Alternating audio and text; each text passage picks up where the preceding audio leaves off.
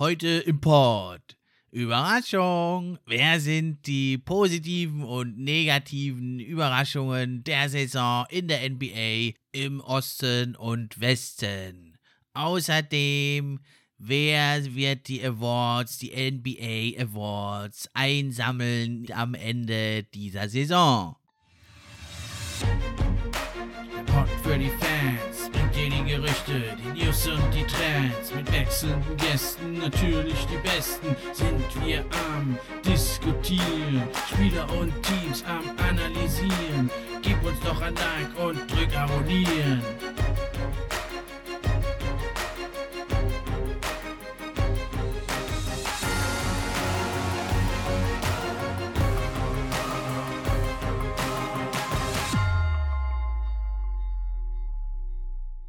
Hi, hallo und herzlich willkommen zum NBA Fan Podcast. Ich bin wie immer euer Gastgeber Steffen Rudolph und ich freue mich auch heute wieder über jeden, der eingeschaltet hat. Wenn ihr Fragen an mich habt, könnt ihr es mir ja über die üblichen Kanäle schicken. Und wie ihr in der letzten Episode auch gesehen habt, beantworte ich alle Fragen immer entweder bei Instagram oder sogar im Podcast.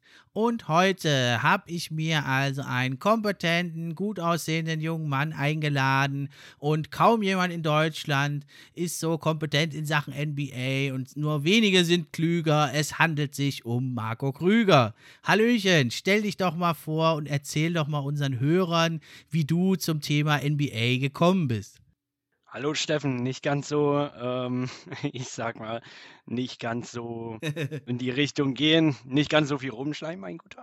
Nein, ähm, vielen lieben Dank für die Einladung. Ich freue mich natürlich auch hier dabei zu sein bei deinem Podcast, der ja sehr, sehr gut ankommt und der sehr, sehr viel schönen Input liefert. Ja, für die Leute da draußen, ich bin der Marco Krüger, 25 Jahre alt, aus dem südlichen Sachsen-Anhalt, sehr, sehr großer NBA-Fan seit Jahren. Ähm, durch Dirk Ules ab zur NBA gekommen. Seitdem doch ein riesen äh, Hobby, eine riesen Liebe kennengelernt. Und ja, mich gibt es äh, auch überall, wo es Podcasts gibt. Mich gibt es überall in, im Social Media Bereich.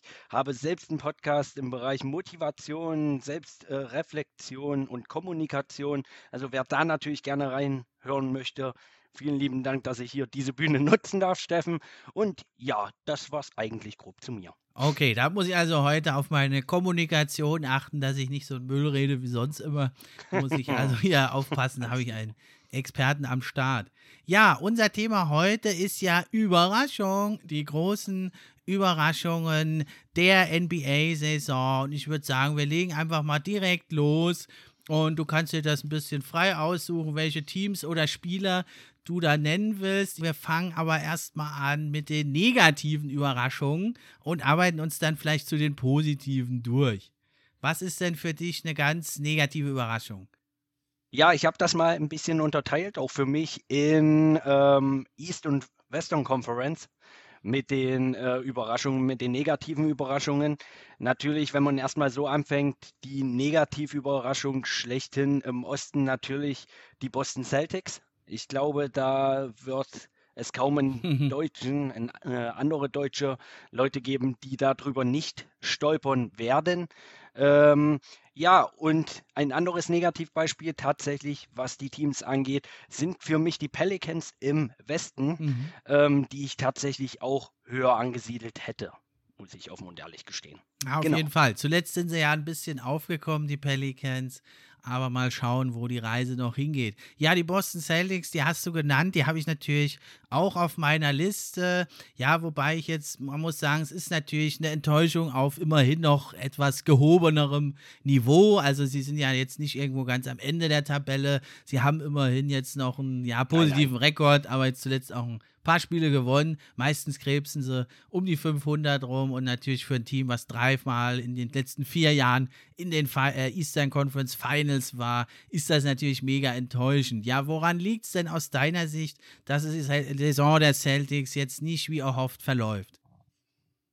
Ja, also es hat natürlich unterschiedlichste Gründe. Natürlich ähm, bin ich auch ganz äh, großen Fan davon, immer zu sagen, ich, äh, so diese Leadership-Mentality, die sehe ich bei, bei Jason Tatum zum Beispiel weniger der eigentlich dieses Jahr, finde ich, gerade noch mehr aus sich rauskommen sollte. Und vor allem, was viele wirklich gar nicht so auf den Schirm hatten, finde ich der Abgang von, von Gordon Hayward. Der überwiegt ja. ganz, ganz stark. Also mal unabhängig davon, dass er wahrscheinlich nicht äh, das Geld wert ist, was jetzt die, äh, sein jetziges Team bezahlt für ihn.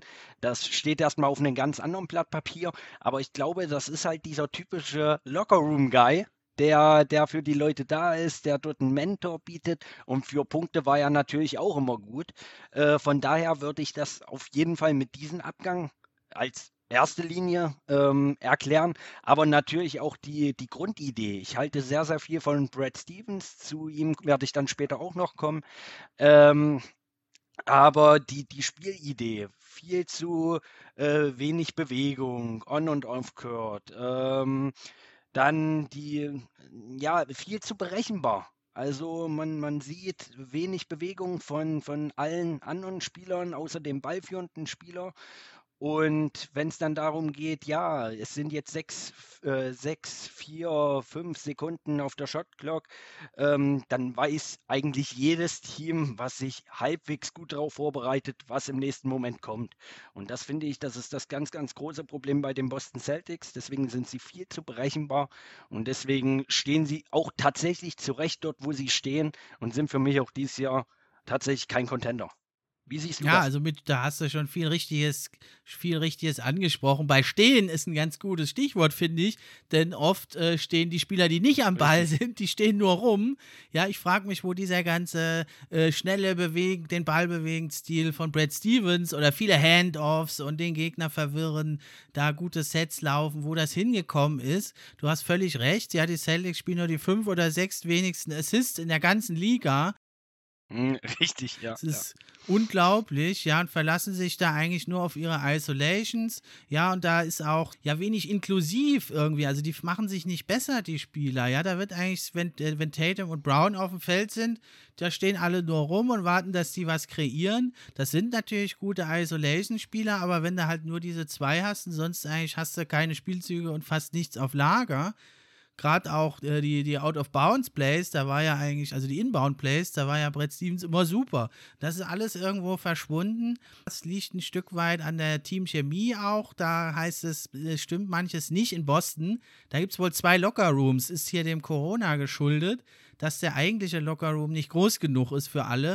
Und da hat sich das wohl so entwickelt, dass die jungen Spieler in dem einen Locker-Room sind, die älteren in dem anderen. Ja, das ist natürlich auch nicht ideal für so ein Team. Und zu, und zu was äh, zählt da äh, Jason Tatum? Weißt du das zufälligerweise? Äh, Weil er ist ja ein junger Spieler, aber eigentlich ja schon in dem Team als Franchise-Player doch eigentlich ein Veteran. Also der müsste ja eigentlich die Säule zwischen Jung und Alt sein, wenn man das Ja, aber also da geht es ja. dann nicht um die Dauer, wie lange man bei den Celtics ist, sondern wirklich, ja, es hat sich wohl irgendwie so entwickelt und man hat das auch unterschätzt. Und da ist Tatum mit 22 und auch Brown mit 24, sind ja Youngster, ja. Und deswegen würde ich ein bisschen, klar, ich würde sagen, die Saison ist eine große Enttäuschung für die Celtics, aber man hat natürlich auch ganz schön viel erreicht. Ne? Also ich will jetzt nicht overachieved sagen, das war schon verdient alles. Aber man hat natürlich, es ist nicht normal, dass man mit zwei so jungen Spielern als zentrale Säulen, dass man da fast jedes Jahr in Conference Finals ist. Ne? Deswegen ist dieses Jahr natürlich eine Enttäuschung. Aber ich denke, man hat natürlich ja weiter seine jungen Säulen, die sich ja jedes Jahr verbessern, dieses Jahr ja auch. Ja, und deswegen denke ich, wenn es dann Danny Ainge halt mal wieder gelingt, da einen besseren Kader drum zu basteln, äh, dann werden die auch wieder oben angreifen können. Deswegen ist im Moment natürlich die Lage nicht so gut, aber die Zukunft der Celtics ist natürlich durchaus immer noch, äh, also kann man optimistisch sehen, denke ich. De deswegen sprechen wir ja jetzt über das Hier und Jetzt. Ähm, sehen wir ja alle oder beide gemeinsam, äh, sogar sehr, sehr ähnlich. Genauso natürlich, ähm, du hast richtig gesagt, eine Säule, um, um die Spieler bauen. Wäre natürlich der erste Step, auch wenn ich nie einen Spieler irgendwie rausreden möchte, aber natürlich irgendwie erstmal den Contract von, von Kemba Walker loswerden. Ähm, weiß nicht, in, inwieweit da das Interesse der anderen Teams besteht. Äh, ist ja immerhin kein schlechter Spieler, aber er holt sich halt aufgrund seiner Verletzungen einfach gar nicht mehr wieder, äh, kommt nicht zu alter Stärke. Und das ist natürlich auch ein sehr, sehr großes Problem, was diese Saison auffällig ist. Natürlich. Ja, das haben die halt, die Celtics sich so ein bisschen selber gemacht, das Problem, weil sie halt drei, vier Spieler haben, die nehmen fast den gesamten Cap ein. Aber ja, es ist natürlich immer, musste immer jonglieren halt. Und, aber das ist auch, was wir noch nicht gesagt haben, finde ich auch eine ganz große Schwäche der Celtics dieses Jahr ist eigentlich, die haben eigentlich nur sechs, sieben gute NBA-Spieler und der Rest ist Richtig. eigentlich fast ja. nur Füllmaterial. Also Romeo Langford hat jetzt mal hier und da ein bisschen was gezeigt, aber den wirklichen ja, Beweis seiner NBA-Tauglichkeit hat er also mir zumindest immer noch nicht ganz so geliefert. Ja, das ist also im schwachen Osten gerade noch so positiv da zu sein. Und wenn man dann schon, also Pritchard jetzt finde ich, der äh, Rookie, der ist schon eine tragende Säule und äh, er macht zwar Richtig, seinen Job genau. gut, ne, aber also wenn so ein, jetzt kein Überflieger-Rookie, ein guter, solider Rookie, wenn der halt schon eine Säule deines Teams ist, dann stimmt da natürlich was mit der Tiefe nicht im Team. Bin ich komplett natürlich bei dir. Also die Tiefe ist immens wichtig. Das hat man die letzten Finals immer gesehen. Das hat man in den Conference Finals immer gesehen. Auch in der Regular Season merkt man es gerade aufgrund dieser der Corona-Pandemie. Ähm, die, die Pause war kurz. Ähm, natürlich für, für Teams wie Miami und die Lakers waren die natürlich extrem kurz im Vergleich zu den anderen Teams. Aber trotzdem war, war die Pause wirklich nicht lang. Und dass das jetzt alles nerventreibend ist und das vor allem ohne die, die nötige Tiefe, merkt man bei den Celtics komplett. Also trotz allem die Enttäuschung diese Saison. Ich hätte mir die Celtics vor der Saison mindestens auf den, äh, in den Top 4 im Osten geschätzt. Auch äh, teilweise als, ich sag mal, Geheimcontender aber das fällt seit mindestens Mitte dieser Regular Season komplett raus. Ja, da hast du recht. Aber ja, es ist irgendwo eine verrückte Saison. Manche Teams hat es halt mehr getroffen, manche weniger. Und naja, dann mhm. ist das jetzt halt so eine etwas merkwürdige Saison. Ähm, Würde ich gerne noch im, im äh, Osten bleiben. Da ist ein Team, also da muss ich sagen, auch eine mega Enttäuschung. Und da gebe ich es ehrlich zu, ich habe total falsch gelegen vor der Saison. Da habe ich die auf Platz 7 bis 10 gesehen. Es sind die Washington Wizards. Ja, die stehen ja ganz miserabel da. Ab und zu liefern sie zwar mal einen überraschenden Sieg, aber dann verlieren sie wieder haushoch gegen ja, schwache Teams. Was sagst du dazu? Was läuft denn da so völlig verkehrt? Ja, völlig verkehrt läuft natürlich äh, da auch, hm, ich sag mal, die Locker-Room-Atmosphäre auf jeden Fall. Also was man ja zumindest den Medienberichten zufolge äh, hört zwischen äh, Bradley Beal und ähm, Russell Westbrook ist natürlich kein unglaublich gutes Verhältnis, ähm, zumindest was man hört. Auch sehr, sehr viel egoistischen Basketball und auch wenn ein Russell Westbrook mit ähm, ich sag mal, wie, wie, wie, liegt er momentan? Also ich sehe da meistens die Stats und ist ja fast ein Triple-Double-Schnitt, dauerhaft jetzt. Äh, denke ich nicht, dass ein Russell Westbrook dort die tragende Säule so ist, dass der das Team besser macht. Also ich finde, ähm, ja, er macht das Team nicht besser. Und das in Kombination, dass die Harmonie gar nicht stimmt. Ja, also ich denke, da ist ein ganz, ganz großes Problem. Und äh, natürlich dort auch die, ja, die zwei ganz, ganz starken Spieler in Anführungsstrichen mit Russell Westbrook und mit Bradley ja. Beal. Aber dahinter kommt halt gar nichts mehr. Dahinter kommt absolut gar nichts mehr und äh, da sehe ich äh, dieses Potenzial einfach gar nicht dort weiter höher zu stehen. Also klar, zwei, drei Plätze vielleicht noch in Tick höher zu stehen, ähm, aber auf Dauer mh, hm, sehe ich, sehe ich die äh, tatsächlich im Osten da auch nicht in den, in den Playoffs. Nicht mit Ja, du hast schon alles das sehr gut zusammengefasst. Für mich kommt noch dazu Scott Brooks. Der hat eigentlich schon in Oklahoma City bei den Thunder, hat da keinen, nie einen wirklichen Gameplan offensiv entwickelt, wie man da auch damals schon Westbrook und Durant, also wie man die gut einsetzt. Es hat nie so funktioniert. Der ist zwar ein Coach, der ist immer sehr beliebt bei seinen Spielern, aber es fehlt irgendwo so eine Teamchemie zu entwickeln. Einen festen Gameplan sehe ich da einfach nicht. Das ist ein wildes Rumgeballer, was sie da machen.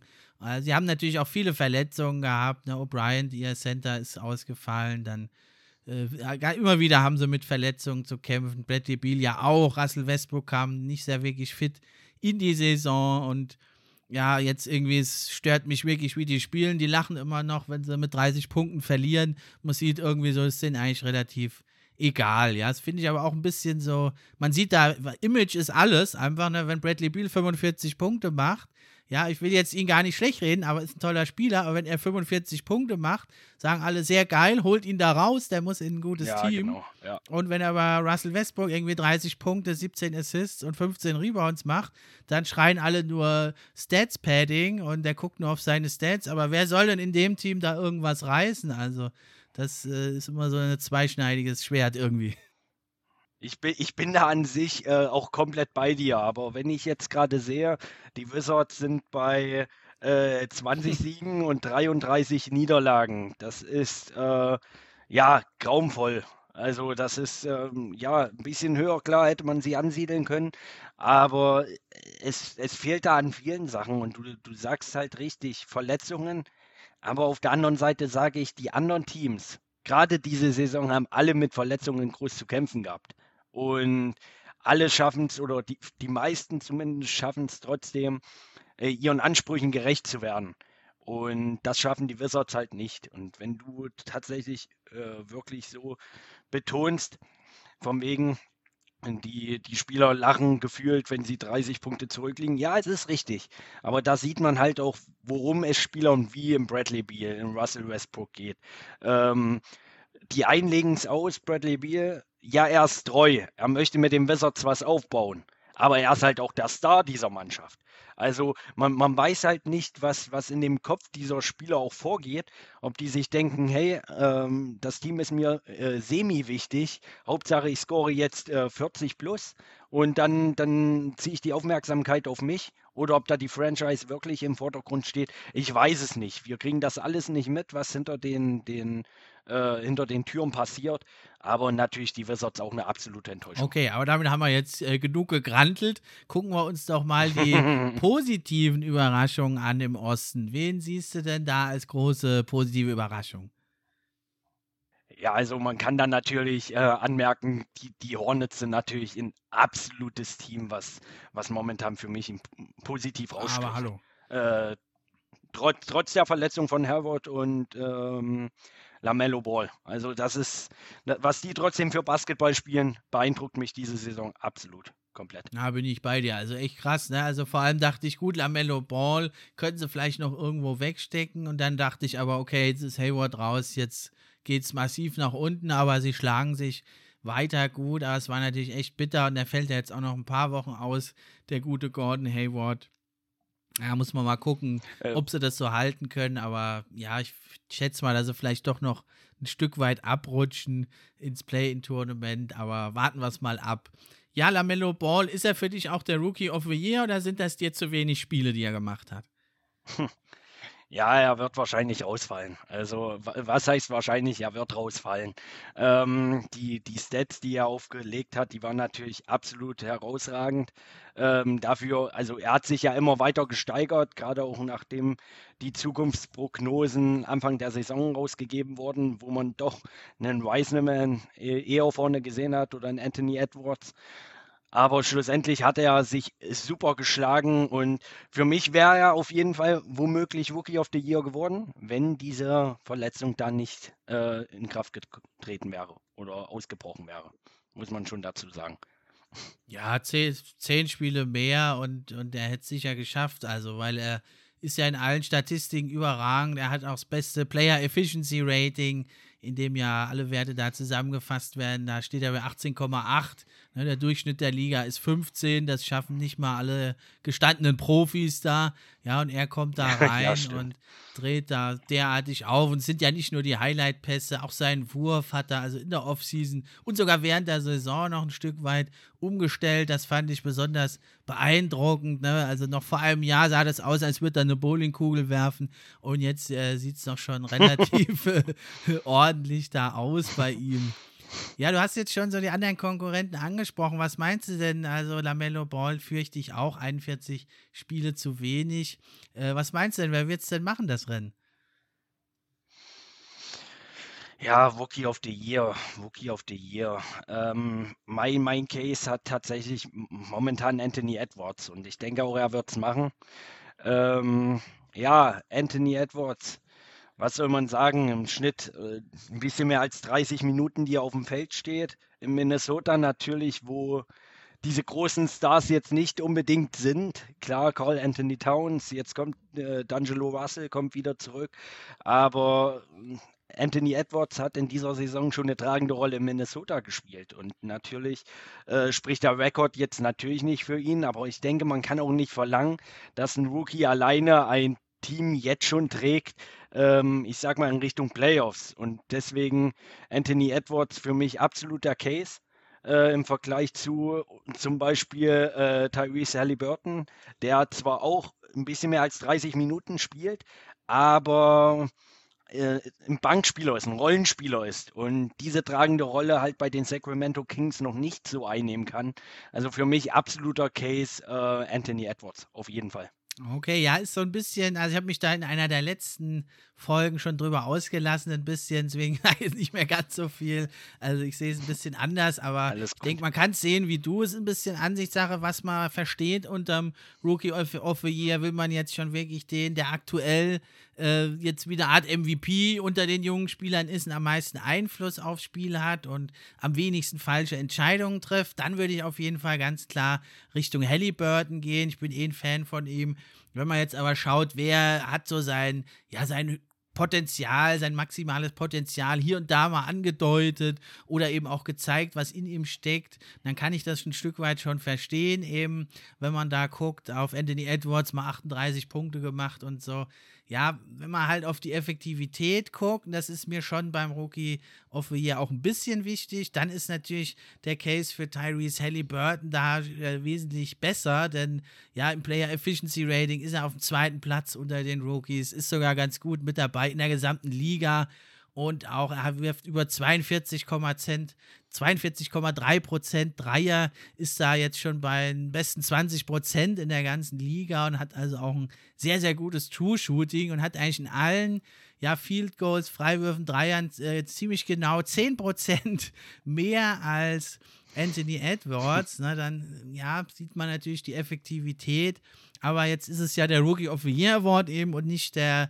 nicht der MVP Award. Deswegen äh, denke ich, dass es Anthony Edwards im Endeffekt machen wird. Ich finde es halt sehr schade für Tyrese Halliburton, der es, wenn man genauer hinguckt, schon auch verdient hätte. Ne? Aber das ist eben eine Ansichtssache.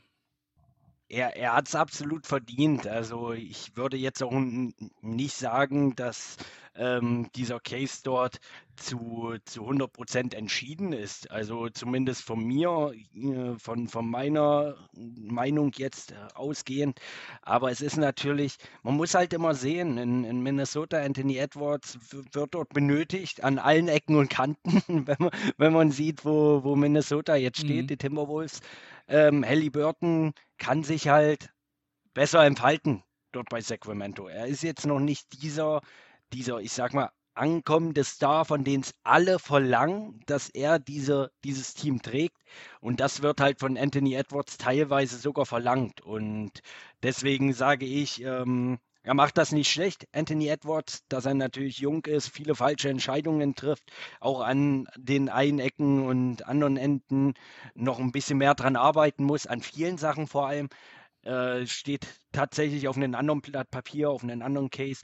Aber natürlich, ich finde auch Tyrese Halliburton hat es ebenso verdient wie Anthony Edwards. Aber ja, ich gehe von aus, den Award wird sich Anthony schnappen. Ja, man sieht halt da auch wieder viel. Es kommt halt drauf an, wo lande ich. Ja, also der Rekord, da finde ich genau wie du, das ist nicht so entscheidend. Außerdem stehen die Kings auch nicht jetzt so viel besser. da ist die Timberwolves. Ja, und ja, ähm, was ich halt noch finde, ist, für, was für Halliburton wirklich spricht. Also, wenn man mal sich ein Spiel anguckt von den Kings, mache ich eigentlich nur wegen ihm. Dann äh, sieht man halt, der trifft fast nie eine falsche Entscheidung. Der ist schon ein richtiger Two-Way-Player, ein guter Verteidiger. Der weiß genau, wann muss ich switchen, wann muss ich helfen, wann bleibe ich bei meinem Mann. Äh, hat kaum, kaum Turnover und so. Das finde ich ist halt wirklich eine Augenweide. Und ähm, ja, bei Anthony Edwards ist es halt so, er hat's grüne Licht, er kann die sagen, hau raus, Junge, wir wollen, dass, dass du Rookie of the Year wirst. Richtig. Und er macht das ja auch ganz ordentlich. Aber ja, ich sehe es halt immer so ein bisschen insgesamt, wenn man guckt, ähm, ja, der nimmt fast 25 Würfe zurzeit pro Spiel, über die Saison 18, also auch 10 mehr als oder 7, 8 mehr als Halliburton. Und ja, also ich sehe das Potenzial auf jeden Fall bei Edwards. Ich frage mich halt, ich glaube, viele Spieler in der Liga, wenn die pro Spiel über 20 Würfe nehmen, dann könnten die so viele Punkte machen. Fast jeder Spieler in der Liga, würde ich fast mal behaupten. Aber ja, du hast schon recht. Es ist auch das, äh, was, was die Timberwolves brauchen. Wer soll da sonst groß scoren? Und dann ist natürlich richtig zu sagen, wir haben jetzt diesen Jungen, lassen wir ihn ballern und ja, aber was er halt da nicht lernt, ist, wie er mal effektiv spielen kann, ne? wie man Winning Basketball spielt. Das macht man so auf die Zukunft hin ein bisschen Sorgen. Ne? Weil das ja bei Carl Anthony Towns habe ich das Gefühl auch so ein bisschen, der kann halt immer schießen und machen und tun, aber wie man Spiele gewinnt, das lernst du halt so nicht. Na, ich bin, ich bin da jetzt gespannt. Also ich sehe ähm, tatsächlich jetzt die, die Wiederkehr von, von D'Angelo Russell bei, bei den Timberwolves sehe ich äh, tatsächlich auch sehr, sehr spannend diesbezüglich. Äh, soll ja sehr, sehr gut befreundet sein mit Cat, mit Carl Anthony Towns. Und vielleicht können die zwei Anthony Edwards so integrieren, dass man vielleicht doch eine tragende Säule aus den drei Spielern hat. Was jetzt nicht bedeutet, dass die jetzt die Lakers oder, oder die Clippers an die Wand spielen, aber dass sie schon ähm, drei, vier Siege jetzt mehr einheimsen, das sollte schon der Anspruch sein. Ähm, da bin ich gespannt, aber ich sehe das tatsächlich ähnlich wie du.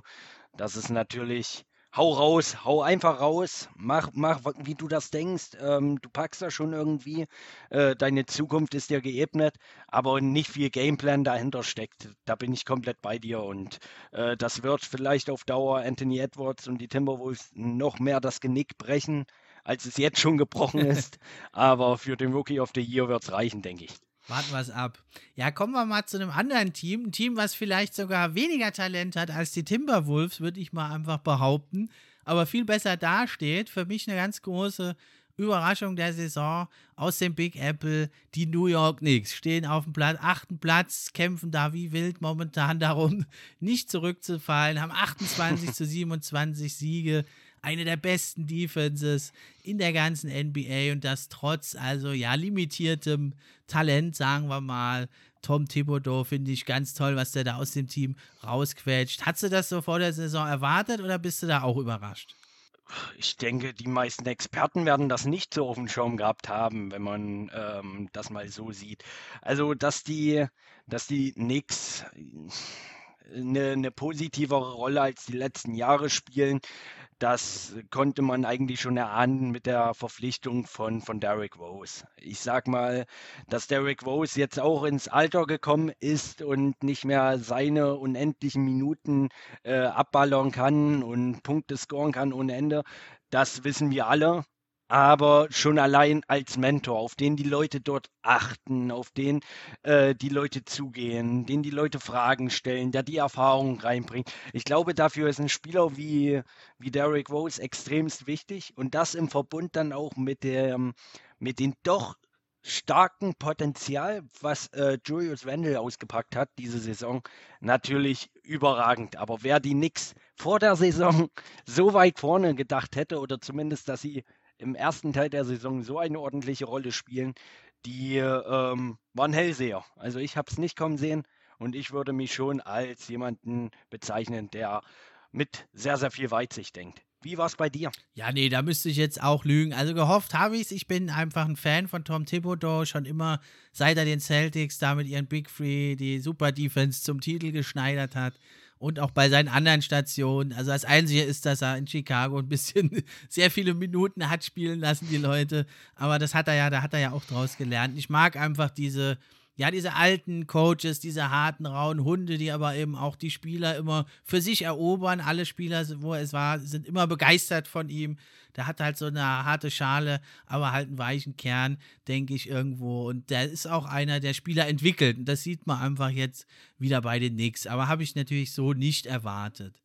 Und vor allem nicht erwartet habe ich diese Explosion von Julius Randle. Also zu Beginn der Saison war er noch stärker. Jetzt ist er so ein ganz kleines bisschen abgekühlt. Liegt natürlich auch daran, dass er also in einem ganz großen Maße da die Offense der New York Knicks trägt. Und für mich ist er auch der Most Improved Player of the Year. Was meinst du denn dazu? Also da muss ich dir einfach zu 100% zustimmen. Also wer, wer da damit gerechnet hat, äh, wie gesagt, ein Hellseher, Julius Wendel trägt das äh, quasi die komplette Offense alleine. Ähm, in der Defense auch ganz, ganz wichtig. Also Julius Wendel, Most Improved Player of the Year.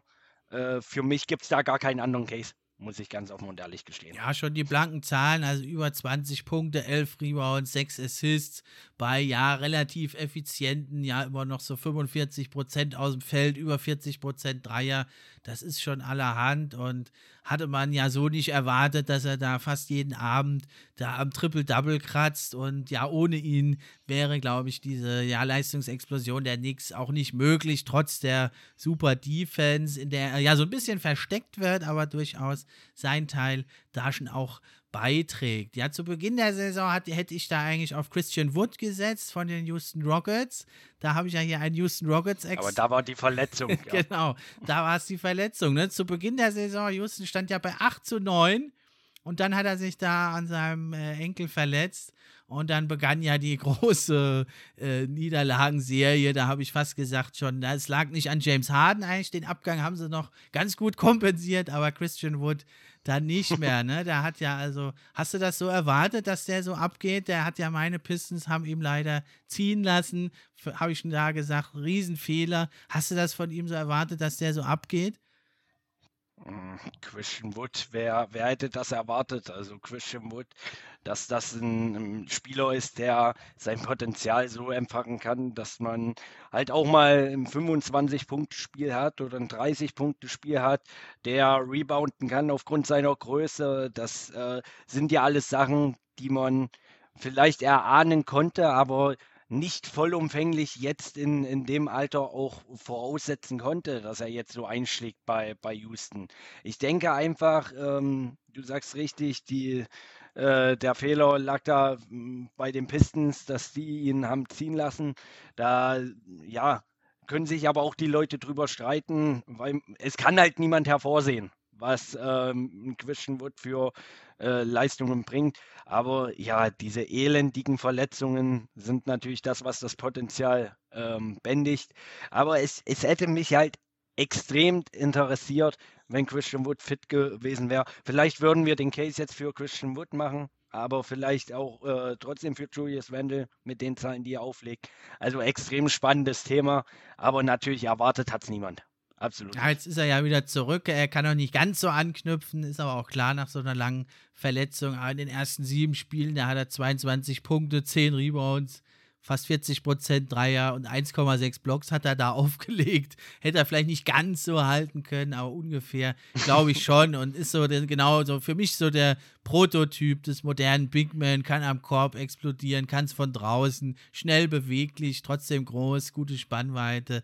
Also finde ich ein ganz, ganz spannender Mann und äh, doch so ein Trostpflaster für die Houston Rockets diese Saison, die da doch ein paar Talente, finde ich, schon wieder am Start haben. Auch mit Jay Sean Tate und David Nwaba, finde ich, haben die da schon was und vielleicht über die Draft kommt ja da noch was und dann sieht es vielleicht schon nächste Saison immerhin nicht mehr ganz so düster aus wie jetzt. Aber, aber, aber du, du, sagst ja richtig, ist ja auch eine Enttäuschung der Saison. Äh, nicht meine größte Enttäuschung, aber auch eine Enttäuschung. Äh, die Houston Rockets. Man, man kann natürlich in dem Team, man kann Christian Wood loben ohne Ende, auch von seinen Stats und so weiter. Aber die, die Rockets machen es ihm natürlich jetzt auch einfach, indem niemand diese Riesenrolle übernehmen möchte. Äh, John Wall kam da nie so, so wirklich rein oder hat auch mehr mit seinem Körper zu kämpfen, ähm, probiert auch die Team Chemistry hochzuhalten. Aber so, dass man wirklich da jetzt ein direkten Franchise-Player hat, über den man oder um den man das Team aufbaut die nächsten Jahre. Das haben halt die Rockets nicht. Also ich denke, äh, man macht es Christian Wood da auch extremst einfach äh, zu glänzen. Das ist äh, meine persönliche Meinung dazu. Und äh, natürlich, es, es gibt da Spieler mit Potenzial. Du hast da äh, schon zwei äh, Spieler genannt, die ein extremes Potenzial haben. Ich sehe Potenzial auch in, in K, äh, KPC, mhm. ähm, der jetzt immer mehr aus sich rauskommt, der in der G-League Anfang der Saison noch gespielt hat nach seinem Trade. Ähm, und ja, Potenzial ist vieles da, auch durch die, die Picks, die sie noch haben. Aber ich denke tatsächlich, dass die Rockets sich für die nächsten Jahre sehr, sehr verpokert haben. Muss ich, äh, also denke ich tatsächlich so. Mit, äh, mit dem, was die. Ja, James Harden hat natürlich da dem Team auch einen Bärendienst erwiesen. Aber gut, da ich denke, da ist alles schon gesagt worden Richtig, dazu. Und, ja, aber wer weiß, vielleicht ist es diese Niederlagenserie gar nicht so schlecht gewesen, weil dann jetzt geht man halt nach unten, jetzt versucht man sich halt einen Top-Pick zu holen und du weißt, es gibt ganz fantastische Spieler auch hinter Kate Cunningham. Also die Experten sagen mindestens fünf Franchise-Player sind in dieser Draft und da müssten ja die Rockets da auch landen in dieser ja, Range. Und sonst hätten sie es vielleicht gemacht wie meine Pistons, wären das Jahr irgendwo im Mittelfeld rumgekrebst oder das ganze Jahrzehnt wie meine Pistons. Da ist besser jetzt, man geht direkt nach unten. Was bringt das, da vielleicht um Platz 10 jetzt diese Saison mitzukämpfen? Bringt da eigentlich langfristig nichts. Gehst du lieber nach unten und äh, guckst halt in die Zukunft. Denke ich auch. Na, aber äh, meine Pistons, die haben ja äh, hier auch noch einen Kandidaten für den Most Improved Player, nämlich äh, Nein, nicht Plumlee. Den, haben sie, den, haben sie, zwar geholt statt Christian Wood. Äh, auch eine etwas merkwürdige Entscheidung. Aber wen sie auch geholt haben, ist natürlich Jeremy Grant. Und ja, der hat sich ja auch ganz schön gesteigert. Sein bisheriger Career High bei den Nuggets war 13,6 Punkte, hat um fast 10 Punkte pro Spiel gesteigert. Das ist für mich auch eine Überraschung. Und könnte der vielleicht äh, auch noch den ja, äh, Most Improved Player Award abgreifen? Ich glaube nicht daran. Ich glaube nicht daran, weil, weil die Stats, die, die Julius Randle, wie wir ihn ja jetzt aufgezählt haben, ähm, einfach extremst, ähm, ex extremst explodieren. Also ich denke, Jeremy McGrant, klar, sehr, sehr, hat sich sehr, sehr gut gemacht. Also wenn man, wenn man seine Entwicklung auch sieht, ähm, wie er die, die letzten Jahre gespielt hat, jetzt in, in Detroit, ähm, er ging halt mit, mit den Minuten, geht er hoch, ähm, mit der äh, mit den Punkten äh, schon extremst verbessert. Auch ähm, wirklich, dass man ihm anspielen kann. Er weiß tatsächlich, was er mit dem Ball machen soll. Also Jeremy Grant ist ein Spieler, den, den hätte man wahrscheinlich oder viele Leute diese Saison auch nicht auf dem Schirm gehabt. Aber ich denke einfach an, an Julius Randle, den man da genannt hat, kommt man auf jeden Fall nicht dran. Wobei ich sage, dass Jeremy Grant äh, dies absolut verdient hat. Wie siehst du die Entwicklung von Jeremy Grant, wenn du das so ansprichst? Hätte ich jetzt auch nicht gedacht. Also, dass er ein ganz guter Roleplayer ist und hier offensiv und defensiv was reißen kann, das hat er ja in Denver gezeigt, in einer kleineren Rolle hätte ich jetzt nicht gedacht, dass er ja eine Offense mehr oder weniger alleine tragen kann. Aber natürlich, wie man es jetzt, ja, ist vielleicht jetzt dein Pistons nicht so ein äh, wirklich unbedingt äh, gute Sample Size da, aber ja, im Endeffekt, äh, wenn Jeremy Grant dein bester Spieler ist, ist natürlich die Frage, wie weit ist, was ist da so die Decke, die du erreichen kannst. Also es kann natürlich schon mehr sein als bei den Pistons diese Saison, da hat es ja andere Gründe, warum die so weit hinten stehen. Aber ja, ich denke, der so als zweiter, dritter Mann, das hat er jetzt gezeigt, kann er doch durchaus da bei einem guten Team eine Rolle spielen. Und das ist, denke ich, auch in der Offseason jetzt oder dann in der nächsten Trade Deadline einer, der vielleicht das Team wechseln wird und der aber hoffentlich dann seinen Abgang nicht so provozieren wird, äh, dass man da wenig dafür kriegt, weil wenn man da viel kriegt dafür, kann man den natürlich auch hergeben Ja, ich, Pistons, weil jetzt braucht man eigentlich, so einen guten Spieler braucht man eigentlich jetzt im nee, Moment gar ich, nicht. ich gebe dir da vollkommen recht. Also äh, 22,5 Punkte pro Spiel äh, zu droppen, äh, das schafft nicht jeder. das schafft nicht jeder auch auf dieser Position. Ähm, ja, was, was halt bei ihm äh, das große Manko ist, was, was ich halt bei, bei Julius Randle äh, wenig sehe wegen den Rebounds, ist einfach bei Jeremy Grant auch die, die Assists per Game. Also da liegt er momentan bei 2,9. Ähm, sind halt für einen Spieler, der, der momentan die, die Offense äh, fast ausschließlich alleine trägt, äh, finde ich noch einen Tick zu wenig. Also ähm, verstehe mich da nicht, jetzt nicht falsch. Äh, ich verlange jetzt nicht von einem Spieler, der ja sehr, sehr improved hat diese Saison, der 22,5 Punkte ähm, im Schnitt pro Spiel macht. Ähm, von dem verlange ich jetzt nicht, dass er noch 9 oder, oder 12 Assists macht oder 16 Assists aller Harden oder Westbrook. Aber schön ist es. Ja, toll, absolut, ist der Wahnsinn. Aber äh, 2,9 im Schnitt finde ich dann doch in Tick zu gering, um, um ihn dann mit in diese Diskussion reinzubringen. Aber es ist natürlich krass, ähm, wurde ja, glaube ich, in der zweiten Runde wurde der gepickt, 2014 war das. Ähm, und dass man sich natürlich in diesem Jahr, ich sag mal, sein Feuerschuss nochmal explosiv raushaut. Ja, hätte man damit nicht rechnen können. Absolut. Ich verstehe auch, wenn die Leute da einen Case geben, aber schon allein die Assists, finde ich, sprechen nicht unbedingt für ihn, muss ich offen und ehrlich gestehen. Ja, aber immerhin hat es dann doch äh, gezeigt, das äh, Front Office der Pistons ist nicht ganz so verrückt wie ich und die meisten anderen es dachten im Sommer. Äh, haben ja eigentlich fast jeden Big Man der Liga verpflichtet, was ich nach wie vor immer noch nicht verstehe.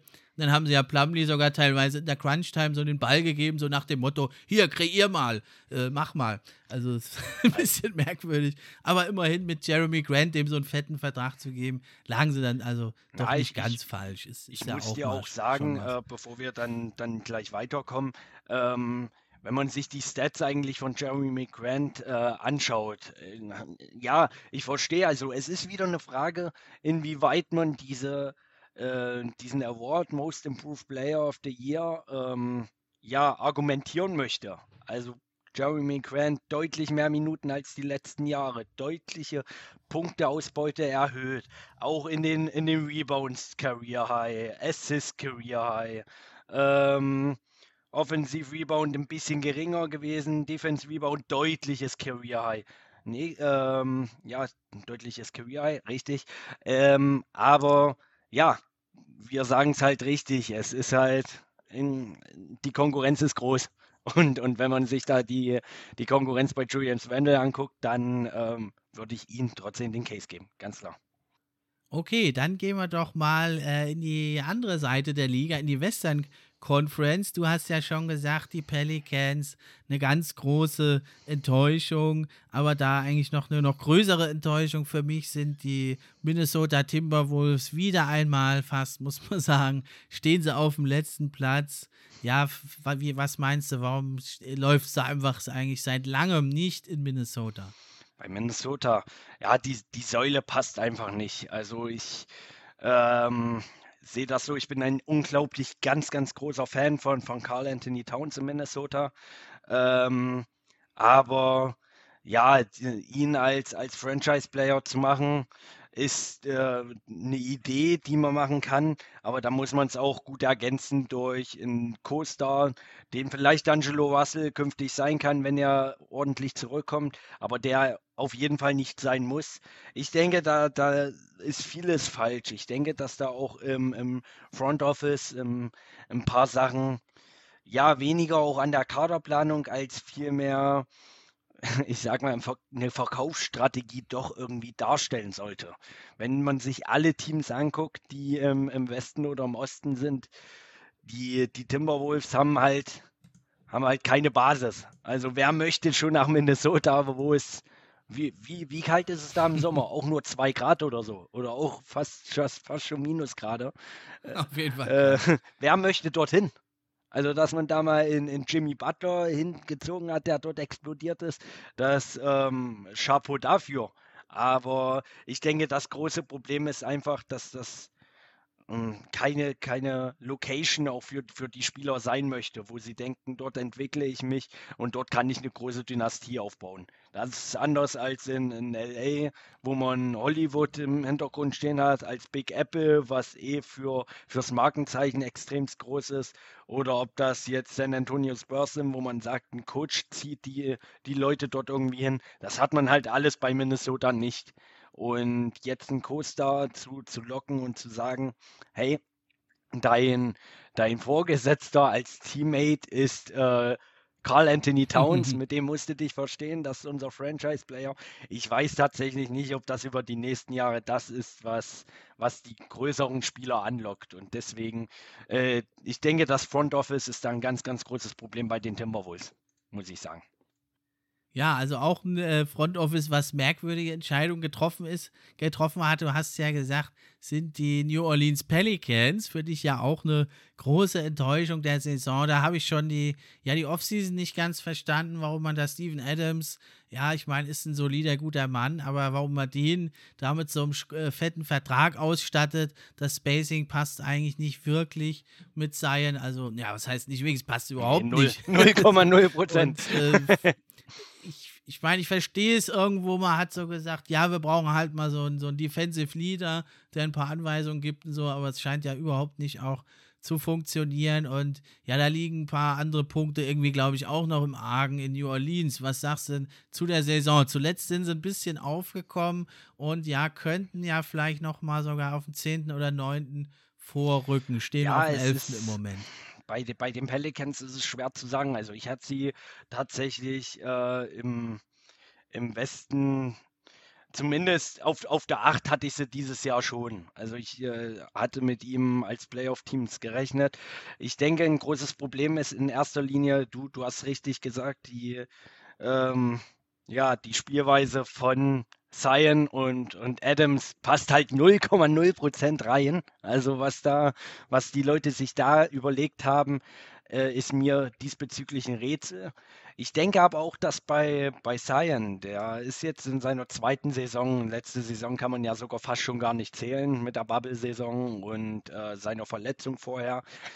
Ich denke, dass, dass ihm nach dem Medienhype der letzten zwei Jahre, sage ich jetzt mal, trotzdem zu viel aufgelastet wird. Er hat einen Co-Star mit Brandon Ingram, der im Schnitt 24 Punkte droppt und, und 4 Assists, äh, 4,8 Assists im, im Schnitt äh, mit hinholt, der aber deutlich zu unkonstant ist. Und das weiß ein Zion natürlich auch. Und demzufolge wird seine Last ja noch deutlich größer. Und dass ein Zion nicht aller zwei Nächte nonstop abspulen kann, obwohl seine Stats natürlich sagen, wie er komplett alles abreißt. Ähm, das scheint natürlich auch klar zu sein. Also ich denke, dass die, die Dreierkombination aus, aus Zion, aus ähm, aus Brandon Ingram und aus, aus Steven Adams äh, relativ gut funktionieren könnte, wenn man es einfach komplett anders hm. anstellt. Jetzt hat man mit Lonzo Ball auch einen Spieler, der ähm, ja sein Potenzial finde ich trotz allem nicht entfacht. Also die, die Leute sprechen ja jetzt schon davon, dass äh, sein Bruder Lamello ihm komplett die Show stiehlt, obwohl er noch nicht mal richtig in der NBA angekommen ist. Äh, aber ich finde, ja, das, das gesamte Roster, also wenn man sich das anguckt, da ich weiß nicht, wie, wie oder wer sich da hingesetzt hat und gesagt hat, äh, so und so muss das laufen. Also die Zusammenstellung finde ich schon ein absolutes No-Go. Ja, und dann irgendwie, also ich bin eigentlich ein Fan von Stan Van Gundy, dem Coach, aber ich weiß nicht, ob der in die moderne NBA wirklich noch so reinpasst. Hatte ich schon vor der Saison meine Zweifel und hat sich ja jetzt ein bisschen leider bestätigt. Und dann, also in der Hierarchie stimmt da auch manches nicht im Team, finde ich. Teilweise ist es so, dass da Zion Williamson hat zur Halbzeit 20, 30 Punkte und dann mhm. im dritten Quarter kriegt er den Ball überhaupt nicht. Das frage ich mich irgendwo auch. Dann kommt noch dazu, dass Brandon Ingram und er eigentlich in derselben Position spielen, mehr oder weniger. Gut, das kann man noch, kann man noch kompensieren. Und dann kommt es mir aber oft auch vor, da ist in der Crunch-Time ein knappes Spiel Zion hat irgendwie 30 Punkte und 70 Prozent aus dem Feld getroffen und dann nimmt Brandon Ingram plötzlich drei Dreier nach drei Sekunden oder fünf Sekunden in der Shotclock und das Spiel ist gelaufen, ja. Da müsste man irgendwo auch mal sagen, du bist gut, Junge, aber äh, wenn es drauf ankommt, lass mal Seilen machen. Und wenn der dann ablegt auf dich, dann kannst du werfen. Aber also diese Hierarchie, die sehe ich da halt nicht. Wenn du einen der besten jetzt schon Creator hast, der eigentlich immer alleine zum Korb ziehen kann, gedoppelt werden kann oder eben äh, Freiwürfe ziehen kann, warum gibst du dem dann halt nicht den Ball in einem engen Spiel?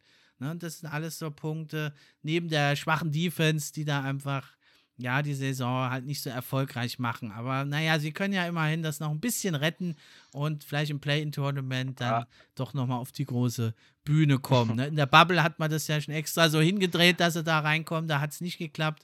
ich glaube, äh, Adam Silver würde sich da doch sehr freuen, äh, wenn er wenigstens Zion ins Play-In-Tournament kommt. Vielleicht ja gegen LeBron James oder Steph Curry.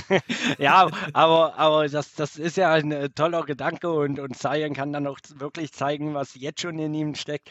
Aber ob das äh, Sinn und Zweck ist, ähm, egal gegen wen jetzt ähm, die, die Pelicans spielen. Äh, ich äh, hau jetzt mal die, die, Lakers doch noch ins Spiel oder nee, die Lakers weniger. Ich hau einfach Stephen Curry ähm, daraus. Klar, es hört sich vom, vom Namen her geil an, Zion gegen Steph, aber ja, ist es Sinn und Zweck äh, der New Orleans dann halt gesweept zu werden, weil Stephen doch äh, noch eine andere Hausnummer ist? Ich weiß es nicht. Also du hast es schon richtig angesprochen. Riesenvertrag Steven Adams, ähm, 29,5 Millionen, ist halt, ist halt eine Hausnummer. Also selbst wenn man den jetzt loswerden möchte, ähm, weil er einfach mit, mit äh, dem Franchise-Player, mit Zion nicht äh, richtig harmoniert auf dem Spielfeld, auf den Kurt, ähm, ja, wer zahlt die 29,5 Millionen? Wer, wer hat einen vergleichbaren Cap, ähm, wo man sagen kann, oder ein vergleichbares Gegenangebot, wo man sagen könnte, das tauschen wir für so einen Spieler äh, ein. Also ich wüsste jetzt auf die Schnelle keins.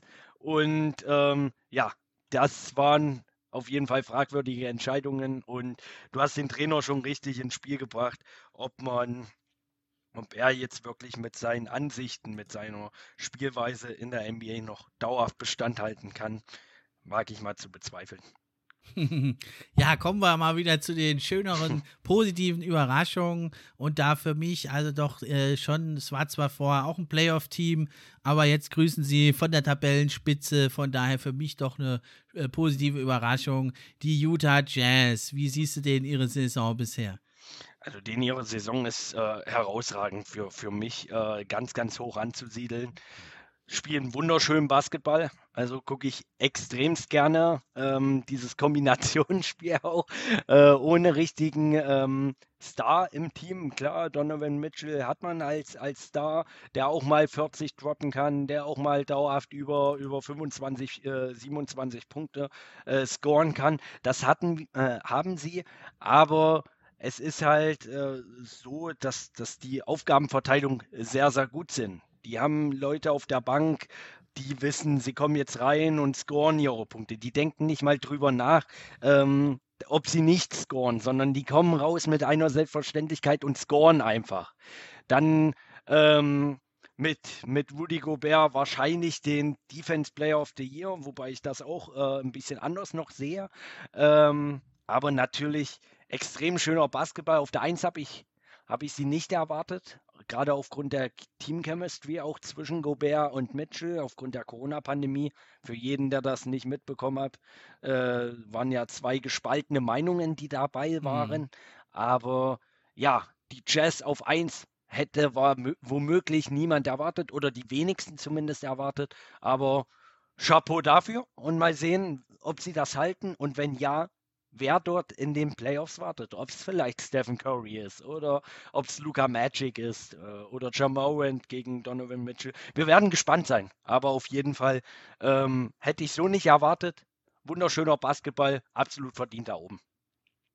Ja, ganz fantastisch. Also bevor wir zur Defense kommen, würde ich gerne nochmal über die Offense sprechen. Sie haben zwar nur das drittbeste Rating, aber sie nehmen die meisten Dreier, sie treffen auch die meisten Dreier und fast 40 Prozent aller ihrer Würfe sind Dreier und auch davon treffen sie dann noch fast 40 Prozent. Ist also bisher relativ selten, nur die Mavericks letztes Jahr und und ein paar Rockets-Teams der letzten Jahre haben das geschafft und die Jazz natürlich sind da deutlich besser in der Defense als diese Teams, ja, aber sie sind auch sehr, sehr gut im Pick and Roll. Sie haben das beste Pick and Roll in der Liga und sie haben ja mit Mitchell, Conley und Clarkson von der Bank, haben sie doch drei echt gute Pick and Roll-Scorer im Team.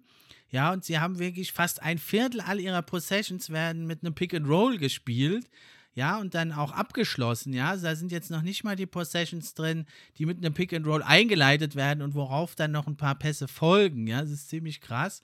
Und auch da sind sie wirklich das beste Team und haben da fast äh, genau einen Punkt pro Possession machen sie. Das ist ziemlich gut und ziehen auch da noch 10% Freiwürfe in diesen Possessions. Und das ist natürlich dann im Endeffekt auch in den Playoffs. Viele sagen ja, das wird abkühlen in den Playoffs.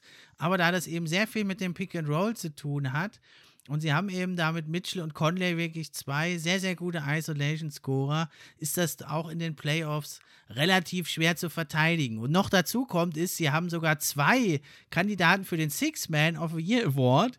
Und da haben sie so zwei ja, Prototypen des Bankspielers. Der eine Jordan Clarkson, der kommt rein und explodiert und gibt dir sofort Punkte. Bringt dir halt nicht so viel Defensive und ist auch nicht der effektivste. Und der andere ist Joe Ingles, der ist das genaue Gegenstück. Der spielt routiniert, gibt dir sogar eine ganz gute Defense und trifft also 43, 53 Prozent aus dem Feld und fast 50 Prozent Dreier. und das ist also eine richtig starke Bank. Ähm, würdest du da einem von denen den Six-Man of the Year geben oder doch noch jemand anderem? Ja, nein. Also ich denke, wenn man ähm, auf dem äh, Top 1 zieht im, im Westen ist, in der stärkeren Conference und ist dann ein Bankspieler, der der unglaublich gut scoren kann, der sich super anpassen, äh, anpassen kann in dem Team, dann denke ich da schon, dass man diesen diesen Case einen der beiden geben muss. Also mein Case geht da tatsächlich an ähm, Jordan Clarkson. Das ist, äh, finde ich, herausragend, wenn man als Sixth Man, also als Bankspieler, Rollenspieler, ähm, 17 Punkte im Schnitt scored ähm, dann ist das schon nicht ohne. Bei einer Field Goal Percentage von, von 42 Prozent. Ja, okay, jeder zweite geht im Schnitt rein oder, oder vier von, von zehn, wie man sehen möchte. 34,9 Prozent äh, von, von Downtown.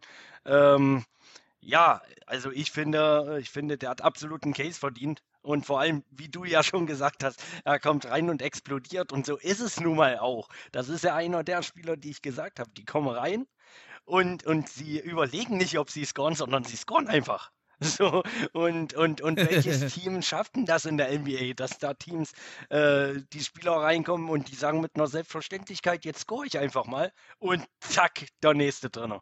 Also absolut äh, für mich ähm, Jordan Clarkson, Six Man of the Year, wobei ich jeden Case auch für Joe Ingles in diesem in diesen ähm, Team verstehen kann. Wie ist es bei dir? Wie siehst du das? Ja, auch auf jeden Fall Jordan Clarkson. Ich meine, für den äh, trifft ja ähnliches zu wie früher für Carmelo Anthony. Äh, jeder Wurf ist ein guter Wurf. ja, das war schon immer so bei Clarkson. Und ja, also diese Saison hat er auch verbesserte ja, Field Goals. Er trifft sogar 95 Prozent Freiwürfe auch. Ja, genau. Zieht jetzt nicht allzu viel. Und da hat er sogar ein paar Spiele, glaube ich, mit um die, um die oder über 30 Punkten. Und das ist natürlich grandios äh, für die Regular Season. Und ja, in Playoffs wird die Rotation zwar kürzer, aber da ist natürlich Clarkson und Ingles doch sind zwei Bankspieler, die natürlich ganz, ganz viel spielen. Sie, da ist die ähm, Bank nicht mehr ganz so entscheidend in den Playoffs, aber ist natürlich trotzdem ein Pluspunkt für die Utah Jazz. Also wer vielleicht noch Chancen hätte, wäre Chris Boucher von den Toronto Raptors. Der spielt auch eine ganz fantastische Saison. Ja, der hat nämlich auch um die 17 Punkte mhm. bei ganz ähnlichen Quoten verrückterweise. Hat 44, 37, 96, also fast, fast identisch.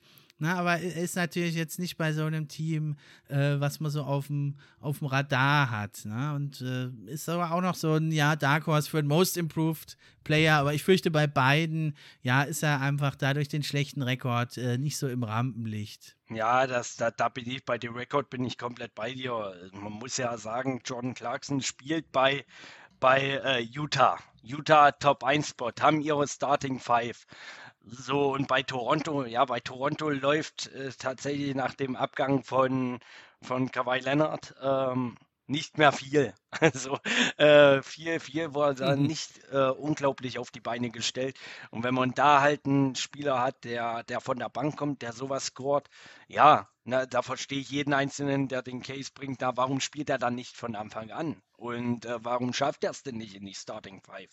Ähm, von daher äh, auf ein, ein Spieler, der bei den Toronto Raptors spielt, ähm, also dort bei den Toronto Raptors im Kader steht, ähm, ja, da wird sowas, ich sag mal, in die Wiege gelegt, auch wenn er reinkommt, ja, wir brauchen die Punkte Scores mal, was bei Jordan Clarkson nicht unbedingt so wäre und er reißt halt trotzdem ab. Also für mich, da, da gibt es kaum zwei Meinungen für mich. Jordan Clarkson absolut ähm, Six-Man of the Year. Komplett. Aber immerhin, äh, Chris Boucher immerhin noch ein Lichtblick für die ja, Tampa Bay. Raptors, die ja äh, viel Sonne kriegen, aber sonst äh, wenig Liebe. Gut, natürlich auch zu verstehen, äh, wenn man in einem anderen Land plötzlich spielt. Ja, ist schon richtig. Aber naja. Absolut. Ja, die Jazz sind eigentlich ein Team, da kannst du fast jeden Award besprechen, nämlich auch den Defensive Player of the Year. Macht es wieder Gobert oder haben wir da noch eine Alternative? Was meinst du? Eine Alternative habe ich und die serviere ich auf dem, auf dem Serviertablett. für, für mich Ben Simmons. Absolut Ben Simmons bei den, äh, bei, bei den 76ers. Absolut. Ben Simmons, ein Spieler, der seine Stats im Vergleich zu seinen Career Highs ähm, tatsächlich ein bisschen runtergefahren hat. Also er, außer sein, seine Offense, ähm, sein Offense-Rating äh, ein bisschen abgefallen. Aber es ist halt wahrscheinlich, und da, da wirst du mir wahrscheinlich zustimmen, äh, einer der, der ekligsten Defense-Players, die man gegen sich haben kann. Mit seinen ewig langen Armen, mit seinen schnellen Schritten. Jemand, der danken kann, jemand, der, der die Blocks stellen kann, der aber auch mal ähm, die, die die Scheißarbeit, auf Deutsch gesagt, übernehmen kann. Dass, dass er sagen kann, hier, ähm, Ben, heute probierst du Offense äh, gar nicht, sondern du kümmerst dich nur um einen LeBron James, du kümmerst dich nur um einen Luca Magic.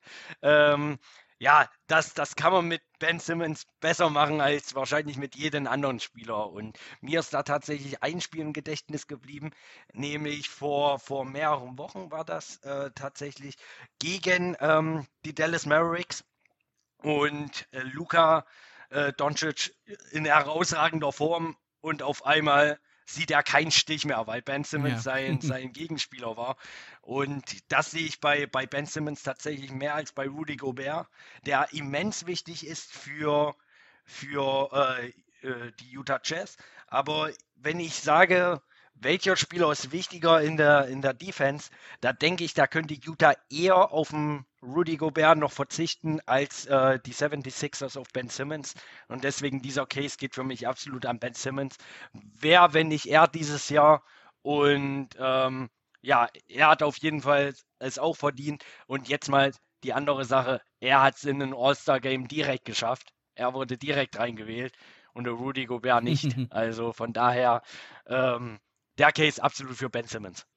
Ja, immerhin hat ja Rudi Gobert dieses Jahr dann nicht geweint. Kam ja, auch schon mal vor. das hat er immerhin. Und Mikrofone hat er jetzt auch keine mehr angefasst. Also da sind, da sind wir ja schon froh. Naja, Spaß beiseite. Ja, also man kann das verstehen mit Ben Simmons. Der hat aber, ja, möchte ich noch anfügen, der hat auch einen ganz elitären Verteidiger noch neben sich oder hinter sich, wenn der nicht verletzt ist, nämlich Joel Embiid, der seine Defense dieses Jahr auch nochmal verbessert hat ne, und weniger fault, dadurch mehr auf dem Spielfeld steht. Aber natürlich Ben Simmons mit seiner Vielseitigkeit, du hast gesagt, der kann die 1 bis 4 oder sogar mal die 5, wenn es jetzt nicht ein allzu großer Riese ist, kann er auch mal verteidigen. Und ja, also, ja, mit dem Dreier wird es irgendwie nichts mehr, glaube ich, bei ihm. Das heißt, äh, das Spacing, äh, das, das wird immer so ein bisschen halt bestehen bleiben, diese Kritik. Ja, aber was man sagen muss, er hat sich dann gesagt, diese Saison, na, mache ich halt mega eine Defense-Verteidiger. Ja, und man muss wirklich sagen, nur sieben Spieler in der Liga verteidigen die Nummer 1 Option in der Offensive des Gegners mehr als er. Ne, und das, obwohl er ja jetzt also nicht die Hauptlast trägt in der Offense, aber ganz unwichtig ist er ja auch nicht in der Offense. Ne? Und eben diese Vielseitigkeit und diesen Biss, den er da bringt, das finde ich also auch ganz, ganz toll und hat mich auch wirklich beeindruckt. Jetzt ist es natürlich für ein, äh, so ein etwas, ja, also er ist ja jetzt nicht gerade klein, aber Defensive Player of the Year, da haben halt die Big Men doch irgendwo immer einen kleinen Vorteil. Deswegen denke ich, Rudi Gobert wird es durchaus wieder machen, weil er hat halt einfach diese tollen Werte, die halt Ben Simmons, so toll er spielt, halt nicht liefern kann, weil er halt meistens doch ja weiter entfernt ist vom Korb. Und Rudi Gobert, der hat halt immer noch diese fast 5% treffen die Gegner schlechter am Korb, wenn er da ist als sonst. Sie gehen auch nur 6% weniger zum Korb. Alles absolute elitäre Werte bei den 1, 2 besten Prozent. Und natürlich kommt es auch immer ein bisschen darauf an, wie spielt das Team. Und da liegt, glaube ich, der Schlüssel, weil die Jazz dieses Jahr ihre Defense geändert haben und Gobert geht halt, switcht nicht mehr raus zum Dreier, sondern er verteidigt nur noch Würfe in der Midrange und versucht die zu erschweren. Und den Rest versuchen halt die Guards zu lösen. Und das hat natürlich jetzt da äh, Gobert noch mal ein Stück weit besser aussehen lassen, weil wenn er raus muss, gegen die äh, auf, auf der Dreierlinie mal verteidigen muss, dann sieht er natürlich schlecht aus. Ne? Da muss man natürlich dann mal schauen, wie es in den Playoffs aussieht, wenn er dann vielleicht doch mal switchen muss, weil es die Guards nicht schaffen.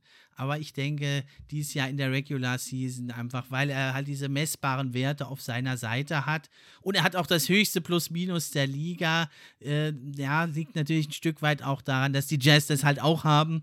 Ja, aber das, das äh, denke ich, wird vielleicht da den Ausschlag noch geben. Aber ja, vielleicht wird es doch auch Ben Simmons schaffen. Es wird auf jeden Fall knapp, glaube ich. Also, also da kann ich äh, dich absolut auch verstehen, wie du den Case hast. Ich, ich möchte dann nur eine kurze Frage äh, im Raum werfen, wenn ich das äh, dir stellen darf. Ja, da, darf ich stellen? Aber immer noch. Sonst schneiden wir es halt raus. du bist jetzt Kawhi Leonard oder du bist äh, LeBron James. Oder hast LeBron James und äh, Kawhi Leonard, einen von beiden, gegen dich spielen? Wen stellst du dort eher an? Rudy Gobert oder Ben Simmons? Was, was würdest du machen? Ich, mir würde da gar keine zwei Meinungen einfallen. Ich würde immer sofort Ben Simmons hinstellen. Äh, von seiner Art und Weise, wie er das verteidigt. Würdest du da äh, tatsächlich eher Rudy Gobert hinstellen? Weil da geht es ja um Defense. Ja, naja, also Kawhi Leonard geht ja doch dann auch, er kann zwar auch einen Dreier nehmen, aber er geht ja meistens in die Midrange. Das ist natürlich eine Area, wo natürlich Gobert ihn vielleicht auch schon verteidigen könnte. Und bei LeBron James, ja, also mir wäre es lieber im Endeffekt, äh, er kann zwar den Dreier gut treffen, aber da würde ich im Endeffekt lieber LeBron James den Dreier halt anbieten als äh, einen Angriff auf den Korb. Okay.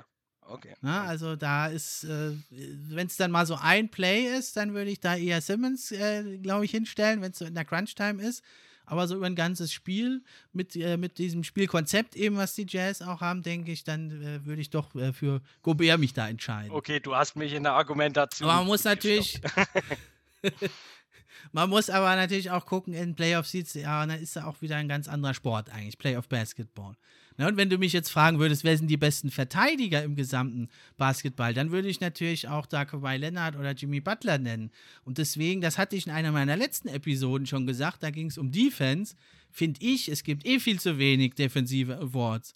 Und da würde ich zum Beispiel das mal trennen. Da könnte man ja äh, Best Defensive Big Man und äh, zum Beispiel Deft, äh, der Best äh, Versatile Defender oder Best Wing Defender oder Best All-Around Defender, wie auch immer man das nennt. Und das fände ich nämlich viel interessanter. Und das würde vielleicht auch die Defense wieder ein bisschen aufwerten, weil ein junger Spieler kommt in die Liga, der guckt, okay, es gibt eine Milliarde Awards und Statistiken für Offense und für Defense, da gibt es eigentlich nur das All-Defense-Team und Defensive Player of the Year. Was mache ich also? Ich gucke auf Offense und nicht auf Defense.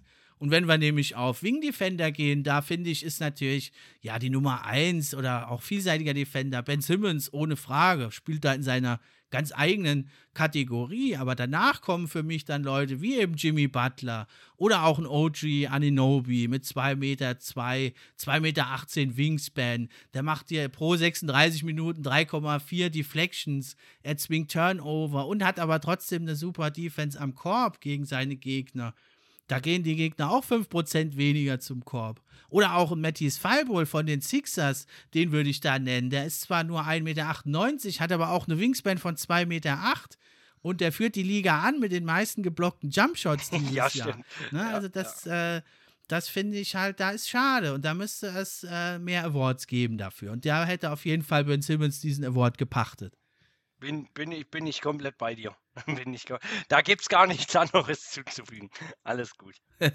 ja, noch eine ziemlich große Überraschung, auch deutlich verbessert, liegen auf dem zweiten Platz ja, im genau. Westen, genau. die Phoenix Suns. Eine ganz tolle Sache und ja, es hat äh, viel, nicht alles, aber viel dabei hat zu tun mit einem Mann, der, der heißt, äh, der hat zwei Buchstaben nur und eine Nummer als Namen. ja, genau. CP3 natürlich. Oder wenn man Rajon Rondo heißt, dann hat er gar keinen Namen, dann ist es nur die Nummer drei. die sind ja schon wieder aneinander geraten und da sagte Rondo nach dem Spiel, hast du ja gesehen, wahrscheinlich die Nummer drei hat nicht mal den Namen erwähnt. ja, und da haben jetzt bei ESPN, da haben die letztens äh, einen Case gemacht als äh, CP3 for MVP. Kannst du da mitgehen oder findest du das ein bisschen zu viel? ich ich habe mir die Frage tatsächlich letztens auch gestellt. Also, den, den Wert, den ähm, Chris Paul in einem Team hat, den hat man bis jetzt in jedem einzelnen Team, wo er gespielt hat, äh, kennengelernt. Chris Paul, egal ob das jetzt bei OKC jetzt in jüngster Vergangenheit war, selbst bei den Rockets oder jetzt bei den Phoenix Suns. Ich denke, es ist eine Interpretationssache, wie man den MVP ähm, bestimmen möchte. Der most, äh, ja, oder anders gesagt, der wertvollste Spieler des besten Teams okay, die, die Phoenix Suns sind auf Platz 2, sind jetzt nicht auf Platz 1, aber wahrscheinlich wird auch kein MVP dort äh, aus Utah kommen. Von daher fällt diese, diese Sache schon raus. Aber ich denke, Chris Paul macht das Team einfach besser. Und ich denke, dass er tatsächlich der wertvollste Spieler bei den Phoenix Suns ist. Äh, nicht nur on-court, sondern auch off-court. Aber natürlich geht es um die die, dem wertvollsten Spieler on-court. Deswegen wird er es womöglich nicht werden. Aber wenn ich allgemein um den Einfluss in der Mannschaft sehe, dann äh, verstehe ich absolut die Leute, die den Case für Chris Paul geben, weil, weil er halt diese Leadership-Mentality hat, die, die wenige Spieler haben, die vielleicht einen LeBron James jetzt haben, die, die Kobe vor Jahren hatte, ähm, die tatsächlich auch Dirk Nowitzki für, für die Mavericks dann hatte. Ähm, die beweist halt Chris Paul aber es wird wahrscheinlich nichts mit den MVP-Rennen, ähm, weil einfach on-court ähm, die Leistungen zumindest nicht so bringt, dass der Case dauerhaft Bestand hält. So sehe ich das. Wie siehst du das bei Chris Paul? Ja, ich finde, man kann mit den Suns, also die ja mit ihrem Coach dann auch nochmal einen Kandidaten auf den Coach of the Year haben, aber ich denke, mit den Suns kann man ganz gut diese zwei Sichtweisen erklären auf den MVP. Denn wie Chris Paul, wie du sagtest eben, Chris Paul ist der wertvollste Spieler. Vor allem also auch neben dem Court. Da gab es ein ganz tolles Interview mit äh, Michael Bridges, der da geschwärmt hat, dass der wie ein Coach dir da Statistiken runterbetet und sagt, der Spieler dreht sich nach links, der nach rechts, verteidige das dann so.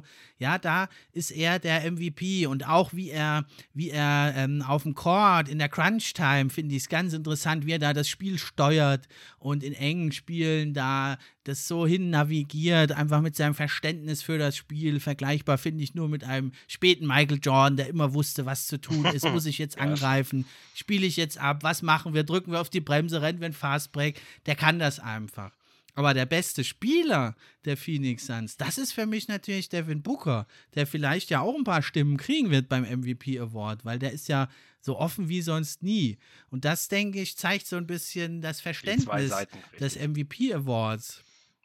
Ja, da ist es doch oft eigentlich, wenn wir mal ehrlich sind, ist es der beste Spieler eines der besten Teams gewesen in den letzten Jahren, mit Ausnahme von Russell Westbrook, der halt die Story hinter sich hat, was aber viele der Wähler auch jetzt bereuen mittlerweile, dass er da MVP wurde.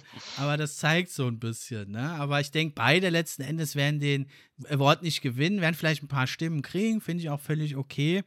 Aber ja, abräumen werden den Award ja ein paar andere. Und also ich bin hier schicksalshaft verknüpft irgendwie in der Geschichte des Podcasts mit diesem Award, denn die erste Folge des Podcasts, die hieß also Joel Embiid vor MVP. Und ja, der hat sich ja leider verletzt. Der wird wahrscheinlich nicht mehr genug Spiele bekommen. Also bisher war es immer so in der normalen Saison, mit nur einer Ausnahme, wenn du nicht mindestens 60 Spiele hast, dann kriegst du nicht den MVP. Nur Bill Walton, der hat mal mit 58 Punkten, äh, 58 Spielen diesen Award bekommen. Jetzt dieses Jahr wäre es ein bisschen weniger, da wären es so um die 55 Spiele. 54 Spiele wäre 75 Prozent, da bist du drei Viertel der Saison. Aber selbst das wird er ja wahrscheinlich nicht schaffen. Ne? Dann war ja eine Zeit lang LeBron James vorne und äh, ich hatte sogar dann mich auf James Harden festgelegt, der jetzt auch wieder verletzt ist und der auch nicht so viele Spiele hat. Jetzt ist auch Durant zurück. Deswegen denke ich nicht, dass er es jetzt ist. Ähm, wer jetzt, wen ich jetzt vorne habe, sage ich lieber nicht. Sag du es doch mal lieber. Ich glaube, da sind wir uns einig. Nicht, dass der sich auch noch verletzt. ähm, ja, auf jeden Fall der Serbe, die Nikola Jukic von den Denver Nuggets. Für mich ähm, tatsächlich mit der Entwicklung, die die Denver Nuggets diese Saison jetzt auch gemacht haben, äh, mittlerweile äh, Vierter im Westen. Ähm, ja, finde ich absolut, wenn er zumindest oder wenn sie es schaffen, nah dran noch an den Top-3-Spot ranzukommen, dann äh, sehe ich da absolut niemanden, der Nikola Jokic dort gefährlich werden kann im MVP-Rennen. Aber seien wir mal ehrlich, ähm, du wirst das sicherlich ähnlich sehen. Äh, selbst als Number 4 Spot, ja, wer sollte es denn von den anderen Teams, welcher Spieler sollte es denn von den Leuten werden? Also Nikola, Nikola Jokic, ähm, ja, fast im Triple-Double-Schnitt äh, immer. Also wenn ich, wenn ich früh die NBA-Spiele schaue oder zumindest die Ergebnisse, die Scores anschaue, ähm, da, da sehe ich immer Nikola Jokic äh, irgendwas bei über 20 Punkten, äh, gefühlt 12, 13 Assists und, und Rebounden kann der gute Mensch auch. Also für mich, dieses Jahr hat das verdient. Absoluter Case. Ähm, hängt aber natürlich damit auch viel zusammen. Du hast äh, Punkt 1 recht, die ganzen Verletzungen, aber Punkt 2 natürlich auch, dass andere Leute, die eine überragende Saison spielen, wie, wie Steph Curry, wie, wie Luka Magic, Luka Doncic oder wie, wie Damian Lillard im, im Westen zum Beispiel, dass die einfach, wo der Rekord einfach nicht stimmt. Und von daher für mich absoluter Case Nikola Jokic. Ja, unglaubliche Stats hat er. 27 Punkte, 11 Rebounds, 8,6 Assists. Dann trifft er 57 Prozent aus dem Feld, 43 von der Dreierlinie, 87 Prozent von der Freiwurflinie. Da beklagt er sich ja ziemlich, dass er wenige Fouls kriegt, weil er halt trotz Abnahme von etlichen Kilos immer noch so ein Klotz ist. ja, stimmt. Ja, da kann er mal LeBron James fragen, wie man sich da fühlt. Ne? Aber wenn der noch 3% drauflegt bei den Freiwürfen und sonst nicht abbaut, dann ist er im 50, 40, 90 Club, ja, wo nur ganz wenige Spieler sind. Diese Saison, glaube ich, nur Kyrie Irving noch. Und er hat auch ein Player Efficiency Rating von 31,7. 15 ist der Durchschnitt in der Liga. ja. Also unglaublich, ne? Und äh, in meinem letzten Podcast, der Gast sagte da, ja, einer der besten Passing Big Man. Ja, und da ja. habe ich es da gesagt und sag's nochmal einer der besten Passer überhaupt. Punkt. Ja, Nicht Big Man, einer der besten, besten Passer überhaupt. Ja, was bei ihm so ein bisschen untergeht, finde ich, dass er einfach, weil er so ein sympathischer Typ ist, sagt man nicht gern was Negatives. Der hat ist aber vom Defensive Rating ja. ist er sogar noch schlechter als James Harden. Ne? Aber, aber, auch da hat er sich verbessert. auch da hat er sich verbessert, greift jetzt ganz viele Rebounds ab und zeigt da auch, ja, seit er abgenommen hat, ist er einfach noch ein Stück beweglicher ja, ja. und zeigt da einfach auch noch mehr Engagement. Also, ja, also Denver, wenn sie auf den dritten vorrücken, ist es, denke ich, keine Frage. Äh, wer vielleicht noch so ein bisschen eine Chance hatte, wäre ja hier der Big Game Dame. Die stehen ja gar nicht viel hinten dran. Mhm die verlieren aber gerade total dumme Spiele irgendwie, die Blazers. Der spielt natürlich auch eine ganz fantastische Saison. In den 40, 50, 90 Club kommt er nicht, trifft nur 38 Prozent von drei. Aber er ist halt Mr. Klatsch. Ich habe mir das gerade nochmal angeguckt. Die Blazers, jetzt halte ich fest, die haben 31 zu 22 Siege und die haben aber ein negatives Netrating von minus 0,1. Okay, okay. Also das zeigt dir, die ganzen knappen Spiele gewinnen sie und äh, öfter werden sie mal gebügelt. Also ich weiß nicht, also ich habe es jetzt nicht überprüft, aber ich glaube, so oft gab es das noch nicht in der Geschichte der NBA, dass ein Team ein negatives Netrating hat, aber plus neun Siege. Das ist ja auch schon ganz schön krass. Meinst du, der könnte da nochmal ranschnuppern, der Dame? Wenn sie vielleicht, ja, auf den dritten vorrücken. Ist ja gar nicht mal so weit weg. Ja, ähm wenn sie auf dem dritten vorrücken. Also, ich sehe da aber kein Case, dass sie auf dem dritten da vorrücken. Ähm, ich denke, Utah ist da vorne mit, mit den Suns schon gut gebeutelt. Ähm, die Clippers gibt es ja immer noch. Dann, dann gibt es äh, Nikola, äh, der der auch da, da oben deutlich noch mitmischen möchte. Also ich, ich, ich sehe da kein Case für, für Dame. Dame spielt eine herausragende Saison, ähm, hat aber halt auch immer mal ein paar Aussetzer diese Saison, die auch absolut nicht abwertend äh, gemeint sind. Also für alle Hörer da draußen, Damian äh, Lillard finde ich äh, sehr, sehr sympathisch, ist ein äh, ultra äh, geiler Spieler. Ja, ist absolut richtig. Und na, obwohl, man, man muss natürlich sagen, in wenn der gegen dein Lieblingsteam spielt und äh, das ist ein enges Match, dann hast du ihn. Dann hast du ihn einfach. Wenn er dann äh, drei Sekunden vor Ende dort von der Mittellinie ein Dreier äh, dir stopft, dann, dann fällt dir die Kinnlage erstmal runter. Das auf jeden Fall. Aber ich denke, für ihn wird kein Case sein. Ich denke da eher an, an den, den Osten, weil wir ja im Westen jetzt gerade äh, die MVPs unter sich quasi ausmachen. Ich denke da tatsächlich, dass wenn einer noch irgendeinen Case äh, in der MVP-Diskussion mit reinbringen kann, dann ist es, und er wird womöglich nicht das äh, dritte Jahr jetzt nacheinander, aber dann ist es der Grieche, dann ist es Janis Antetokounmpo, ähm, der überragende Leistungen auch jetzt bringt. Also ich meine, er, er hat jetzt, er, die letzten zwei, drei Spiele hat er gefehlt, aber er bringt halt sehr, sehr tolle Leistungen und die haben sich nach den All-Star-Break nochmal deutlich verbessert. Also da, da würde ich eher den Case hinmachen als Damian Lillard, tatsächlich. Ja, da sprichst du was an. Also ja, es, ist ein bisschen unfair eigentlich, ne, für Giannis, weil äh, der MVP geht es ja um die Regular Season, aber also das habe ich schon vor langer Zeit gesagt, der müsste, um MVP zu werden, diese Saison 50 Punkte pro Spiel ja, auflegen, um, um das zu richtig, bekommen. Ganz genau. Weil seine, ist ein bisschen verrückt, seine, seine Statistiken, du hast gesagt, die sind fast unverändert. aber ja, er wird es nicht bekommen, weil die einzigen MVPs, die das dreimal in Folge bekommen haben, die waren dann mindestens einmal Meister dazwischen drin. Larry Bird, Will Chamberlain, Bill Russell und ja, wer halt einfach, ja, so verrückt klingt, aber wer halt in der zweiten Runde 4-1 gegen die Heat verliert und da zum wiederholten Male es nicht schafft in Playoffs, der hat halt die Story nicht hinter sich. Ist ein bisschen unfair, aber also da würde ich jetzt fast meinen äh, Allerwertesten drauf verwenden, dass der nicht MVP wird. Der wird zwar auch Stimmen kriegen, aber der wird auf gar keinen Fall MVP. Also, also ich denke tatsächlich, wenn man die ganzen Verletzungen jetzt auch sieht äh, und die ganzen Spieler, die dann raus waren, sei es jetzt äh, Joel Embiid, der den absoluten äh, Supercase zuerst hatte, oder dann LeBron James. Ich denke, ähm, dadurch, dass die Leute nicht dreimal für, für äh, Janis jetzt stimmen werden, ich, ich denke, da wird kein Weg an, an Jokic dieses Jahr vorbeiführen. Absolut überhaupt gar kein Weg. Ja. Das denke ich, sowas. Wenn er sich nicht auch noch verletzt, was wir hier uns ausdrücklich nicht wünschen. Dann, dann, Aber also Kevin O'Connor vom Ringer, vom Ringer Network, der hat schon gesagt, der ist stimmberechtigt beim MVP. Und er hat gesagt, äh, dass da, da haben, da haben da so eine WhatsApp-Gruppe mit einigen anderen Stimmberechtigten. Und da hat er gesagt, also da überlegen sich manche schon, wie sie das dann hinbiegen könnten wenn Jokic sich verletzt, dass dann jemand anders noch MVP Monaten. wird. Also da wird schon nach Wegen gesucht, äh, dass es Giannis nicht wird. das war irgendwie verrückt. Naja, ich, ich, ich sag mal, ähm, die, die, die MVP-Diskussion dieses Jahr ist eh für mich sehr, sehr schwierig aufgrund der Verletzungen.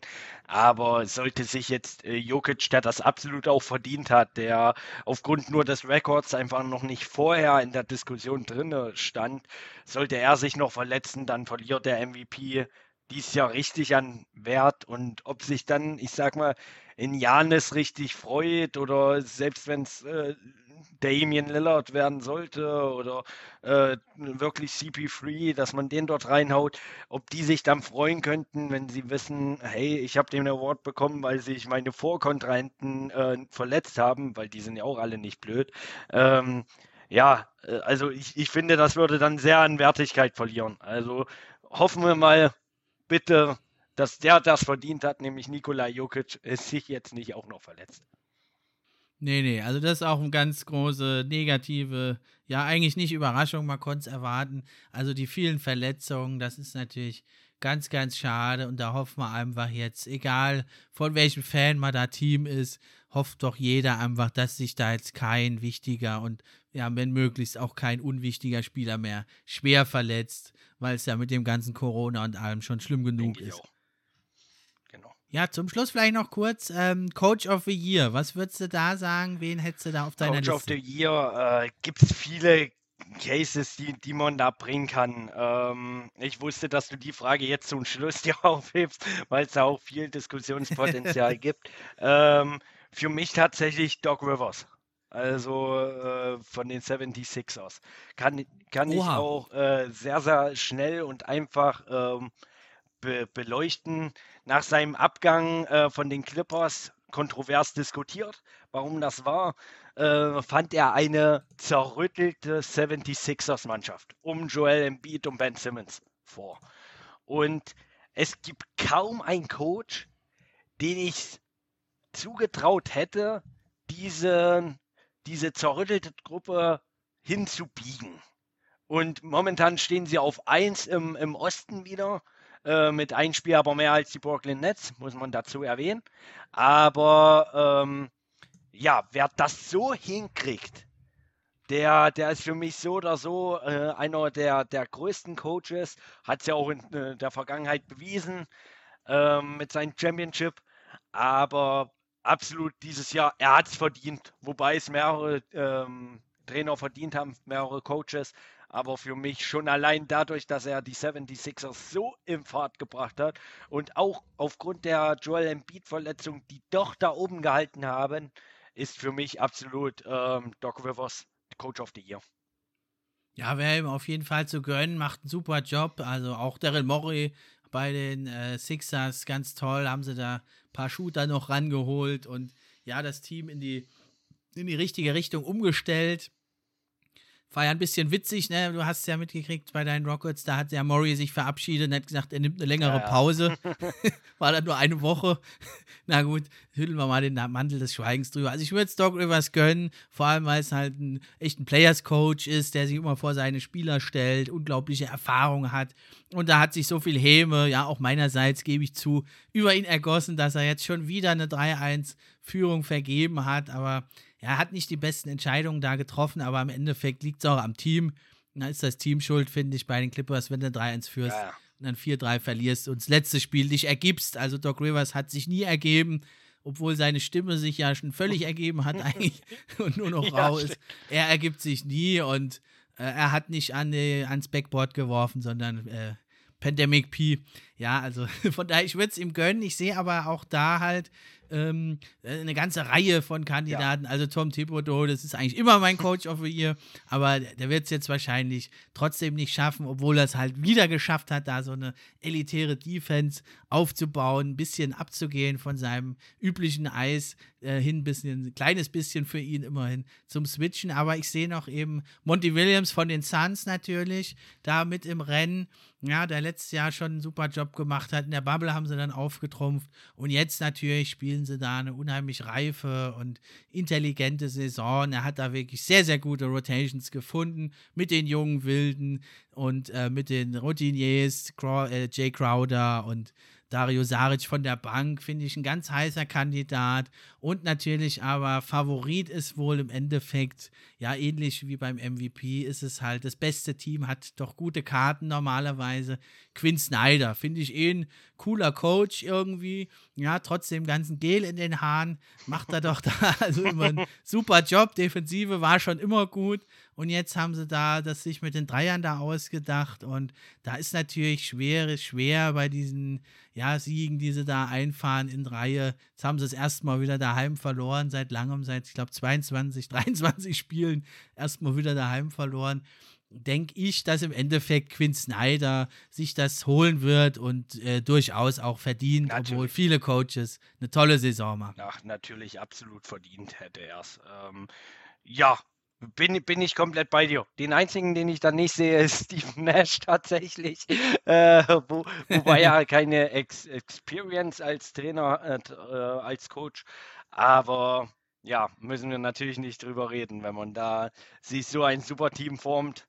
Da wäre alles andere als, als so ein Top-Free-Spot für die, für die Brooklyn Nets äh, absolut beschämend. Und deswegen Steve Nash glaube ich, auf jeden Fall nicht.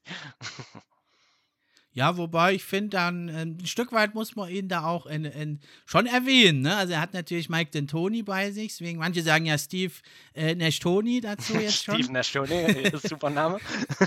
Zu den beiden.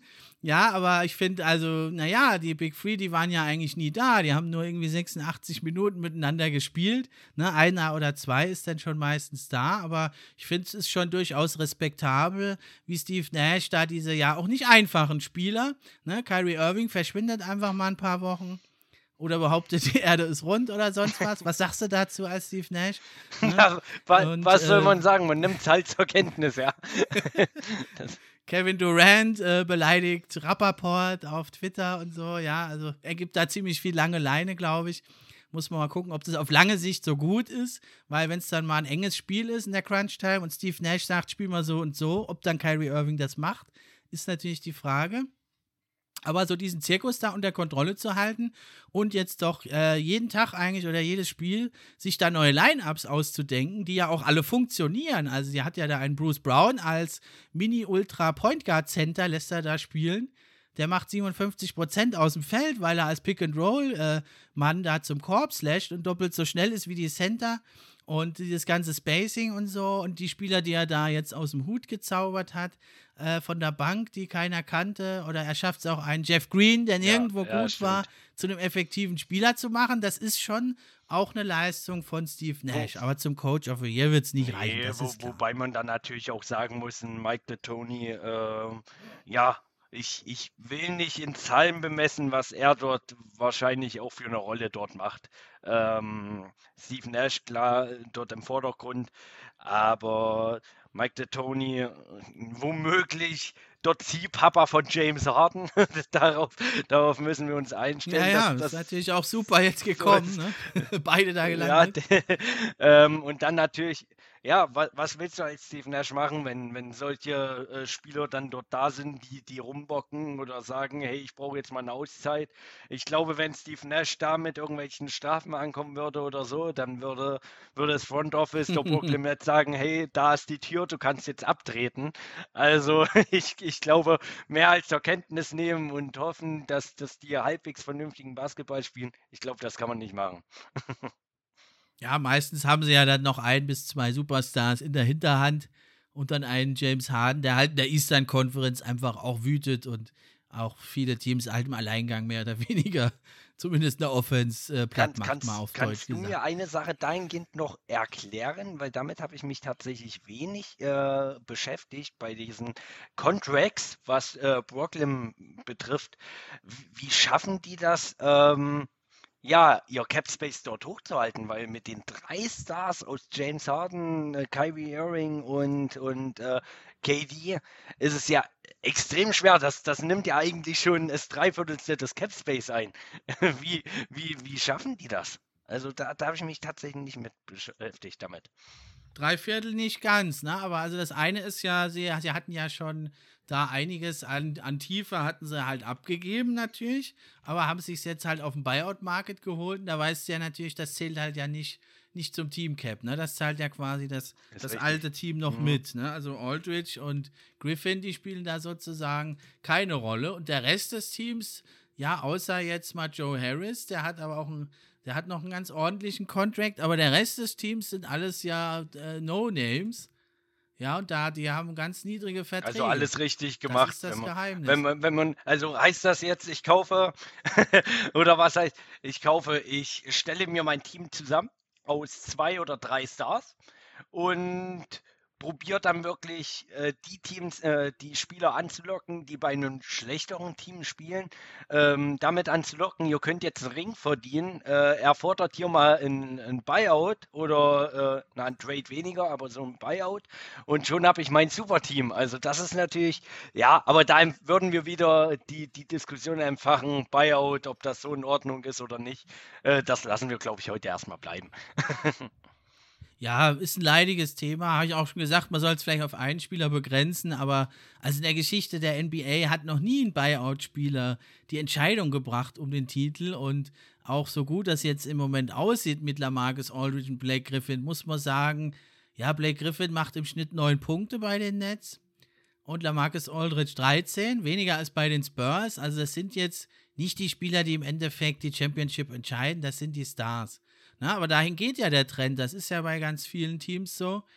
Du setzt halt äh, kopflastig drauf, wie bei Boston auch. Du hast drei, vier Leute, die halt hoch bezahlt sind. Und der Rest versuchst du halt äh, Nicholas Claxton und so Leute aus dem Hub zu zaubern. Oder auch ein TLC oder ein Jeff Green. Niemand wollte den haben. Die haben die halt gesagt, komm zu uns. Und Nicholas Claxton, der verdient auch kein Geld.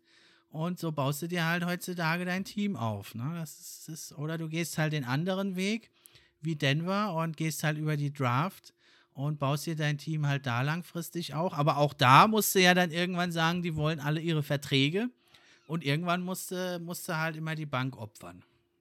Komplett richtig. Bin, bin ich komplett bei dir.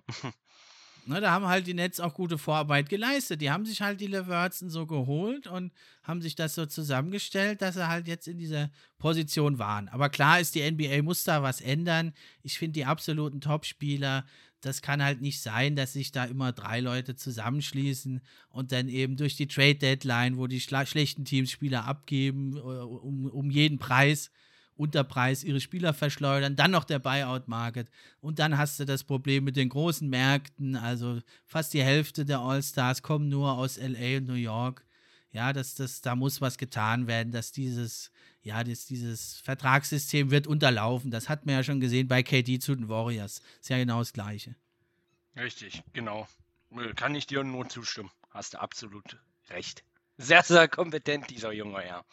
Ach, das hast du jetzt aber schön gesagt. Dann äh, würde ich noch mal gerne von dir hören, was meinst du denn? Das heißt ja immer, Offense wins Games, Defense wins Championships. Was meinst du denn? Dieses verrückte Team Brooklyn Nets, wir gehen jetzt mal davon aus, die werden alle gesund. Meinst du, die können mit der fünf schlechtesten Defense in der NBA, aber halt mit diesen überragenden Könnern in der Offense, können die in den Playoffs das schaffen und können die vielleicht sogar den Titel holen. Wäre ja echt irre.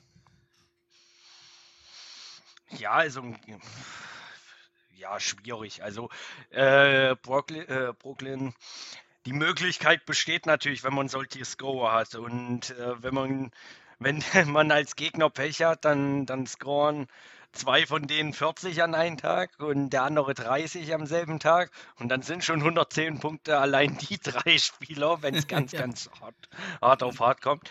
Ähm, aber über eine sieben Spiele-Serie, wo sich ein Team direkt auf diese Art von Spiele, äh, Spielsystem anpassen kann, wird es extrem schwierig und da sehe ich sehe ich die Brooklyn Nets auf jeden Fall nicht die Championship holen, zumindest nicht in diesem Jahr. Ähm, wobei ich natürlich sagen muss, du hast das natürlich schön gesagt mit äh, Griffin und mit, mit Lamarcus Aldridge. Ähm, sie sind jetzt nicht diese Superstars, dieses oder allgemeinen Stars. Ähm, wobei ich natürlich sage, das Team hört sich natürlich immer noch sehr, sehr, sehr, sehr gut an. Also, wenn es rein vom Namen her geht, dann würde ich den, glaube ich, jetzt schon das alles dahinstellen und greift es einfach ab. Aber wenn alle fit sind in der NBA, auch bei, bei den Lakers oder bei den Clippers oder wo auch immer, dann sehe ich die Brooklyn Nets bei einer sieben-Spiele-Serie zwar in den Finals, aber am Ende nicht den Titel holen. Wie siehst ja, du halt das? schon, wäre halt schon eine mega geile Finals-Serie. Die fitten Lakers mit ihrer erstickenden Defense gegen diese Offense-Könner. Also da weiß man halt gar nicht, wohin schauen. Also die Nets haben niemanden, der, der also Anthony Davis stoppen kann. Ich meine, Kevin Durant, der kann natürlich gegen, äh, gegen LeBron James ganz gut verteidigen, hat er ja schon gezeigt. Na, ne, Dann aber, ist aber AD noch übrig. Richtig, ja. Dann ist der noch übrig, und, aber die haben halt Harden und Kyrie. Ne, Harden macht das ganze Spiel über das Geschäft und Kyrie und ja, KD übernehmen dann in, den, in, der, in der Crunch-Time, das sind die besten Closer. Und natürlich muss Harden dann da nicht das Team alleine tragen, woran er ja oft gescheitert ist. Ist für ihn auch die ideale Rolle, glaube ich, so als Workhorse in der Regular Season und im Großteil vom Spiel. Und am Schluss stellt er sich in die Ecke und ja, steht da halt das KD übernehmen. Das denke ich, ist schon gefährlich. Und das wären also ganz tolle Finals, ja. Aber ob die Nets überhaupt so weit kommen, hängt ein bisschen von den Matchups, finde ich, ab, ne? Weil also natürlich die Sixers prädestiniert sind, da so ein Team zu verteidigen, ne? Auch gerade halt mit Simmons, der da gut hin und her switchen kann. Und äh, Embiid, den die halt die auch nicht verteidigen können, die Nets, ne? Und der zieht so viele Fouls und ja, passt jetzt nicht so gut wie Jokic da aus dem Double Team, aber hat sich da auch verbessert. Ja, das denke ich, wären halt ultra geile, spannende Matchups und im Endeffekt kommt es halt immer auf die Matchups an. Natürlich, da bin ich komplett bei dir. Also wenn, wenn, dann macht es äh, im Osten äh, Philly und die Nets unter sich aus. Da gehe ich dieses Jahr tatsächlich wirklich davon aus. Äh, von, von Janis erwarte ich da wieder bei den Playoffs leider nicht so viel äh, als Runde 2. Aber ob es dann wirklich gegen den ehrwürdigen ähm, Westen reicht, ich wage es dieses Jahr noch zu bezweifeln, tatsächlich. Ja, die Clippers und die Bucks, die habe ich in so einer Sonderkategorie, die müssen wir erstmal zeigen, dass sie eine harte Playoff-Serie gewinnen können, dann kann man darüber reden. Richtig. Vorher sind die für mich erstmal raus. Also ich setze es da auch auf die, ja in Anführungszeichen Außenseiter, die Sixers. Irgendwie habe ich so ein Gefühl, das könnte denen ihre Saison werden, einfach, wenn Embiid da weiter so zu dominiert. Auf jeden Fall. Ja, ich bin halt immer, ich fände es, also für die nächsten Jahre wäre es halt cool, also und für die gesamte NBA, wenn die Lakers nicht Back-to-Back -back gewinnen und wenn die Nets halt nicht gleich in der ersten Saison gewinnen, das würde die Spannung halt hochhalten. Dann würden die Lakers und die Nets äh, hier die Messer wetzen, um sich zu rächen. Die Sixers wären Champion, das fände ich irgendwie, das wäre für die nächsten Jahre halt, würde das die Spannung irgendwie hochhalten. Weil wenn die Nets jetzt gleich gewinnen, dann sind die auf Jahre hinaus der Favorit. Wo, wobei ich natürlich auch sagen muss, äh, und das können wir wahrscheinlich alle nicht in Zahlen bemessen, wie heiß ist LeBron James dieses Jahr da drauf? Also wenn er, wenn er dieses Jahr den Titel holt, viele sagen ja, dann ist er der unangefochtene Greatest of All Time.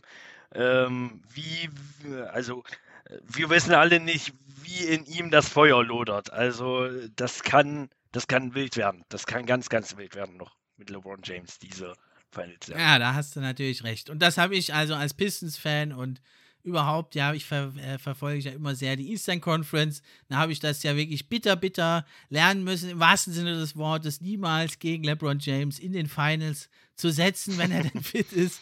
Deswegen denke ich auch, selbst wenn die Lakers siebter werden, was ja durchaus passieren könnte, wenn die Teams hinten dran nicht weiter das so vergeigen.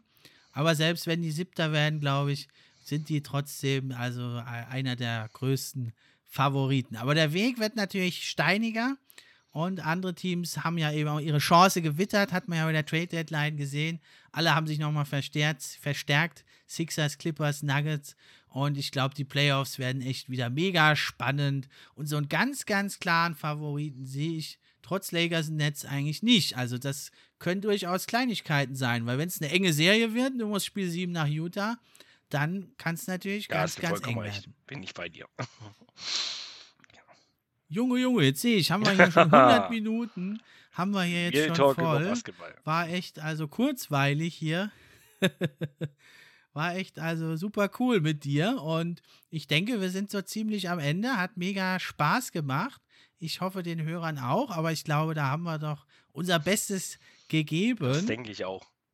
Und ich bedanke mich also bei dir, dass du da warst. Hat ein paar Mal jetzt nicht geklappt, aber wir sind dran geblieben und wir haben es hier möglich gemacht und ich glaube, es hat sich auch gelohnt. Damit ähm, sage ich schon mal bei und ich überlasse dir das Schlusswort und wenn du möchtest, kannst du ja auch noch mal kurz auf deinen Podcast hinweisen und warum der vielleicht auch für Basketballfans interessant sein könnte. Ja, vielen lieben Dank, Steffen, auf jeden Fall. Äh, danke, dass ich da sein durfte. Hat sehr, sehr viel Spaß mit dir gemacht. Ähm, ein Abschlussplädoyer vielleicht von meiner Seite nur. Mein Podcast könnt ihr euch gerne anhören. Er heißt bei, bei Spotify und den anderen Podcast-Seiten Der Motivationsgeist. Da geht es darum, Motivation im Alltag zu integrieren. Äh, Motivation, was treibt einen an? Wie, wie ist unsere Gesellschaft gestrickt? Wie schafft man es aber immer weiterzumachen? Und das ist ja in so vielen Bereichen des Lebens enorm wichtig, auch für Basketballfans, weil, seien wir jetzt mal alle ehrlich, es gibt hier nicht nur welche, die irgendwie bei The Zone arbeiten oder, oder selbst in der USA arbeiten. Das ist ja der Großteil von uns hier nicht, sondern es ist einfach ein normaler Arbeiter, egal ob das Lehrer ist, äh, Krankenschwester, Krankenpfleger oder jemanden, der im Büro hauptberuflich arbeitet wie ich oder an Schulen geht und Workshops leitet wie ich. Ähm, das, von, von solchen Leuten muss das doch getragen werden und deswegen, dieser Podcast ist für jedermann optimal auf jeden Fall. Genau, das, das wollte ich jetzt nur anmerken und wie okay. gesagt, danke Steffen, war super mit dir.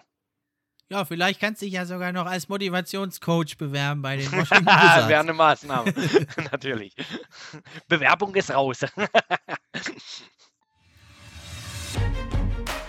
Pod für die Gerüchte, die News und die Trends. Mit wechselnden Gästen, natürlich die besten, sind wir am Diskutieren. Spieler und Teams am Analysieren.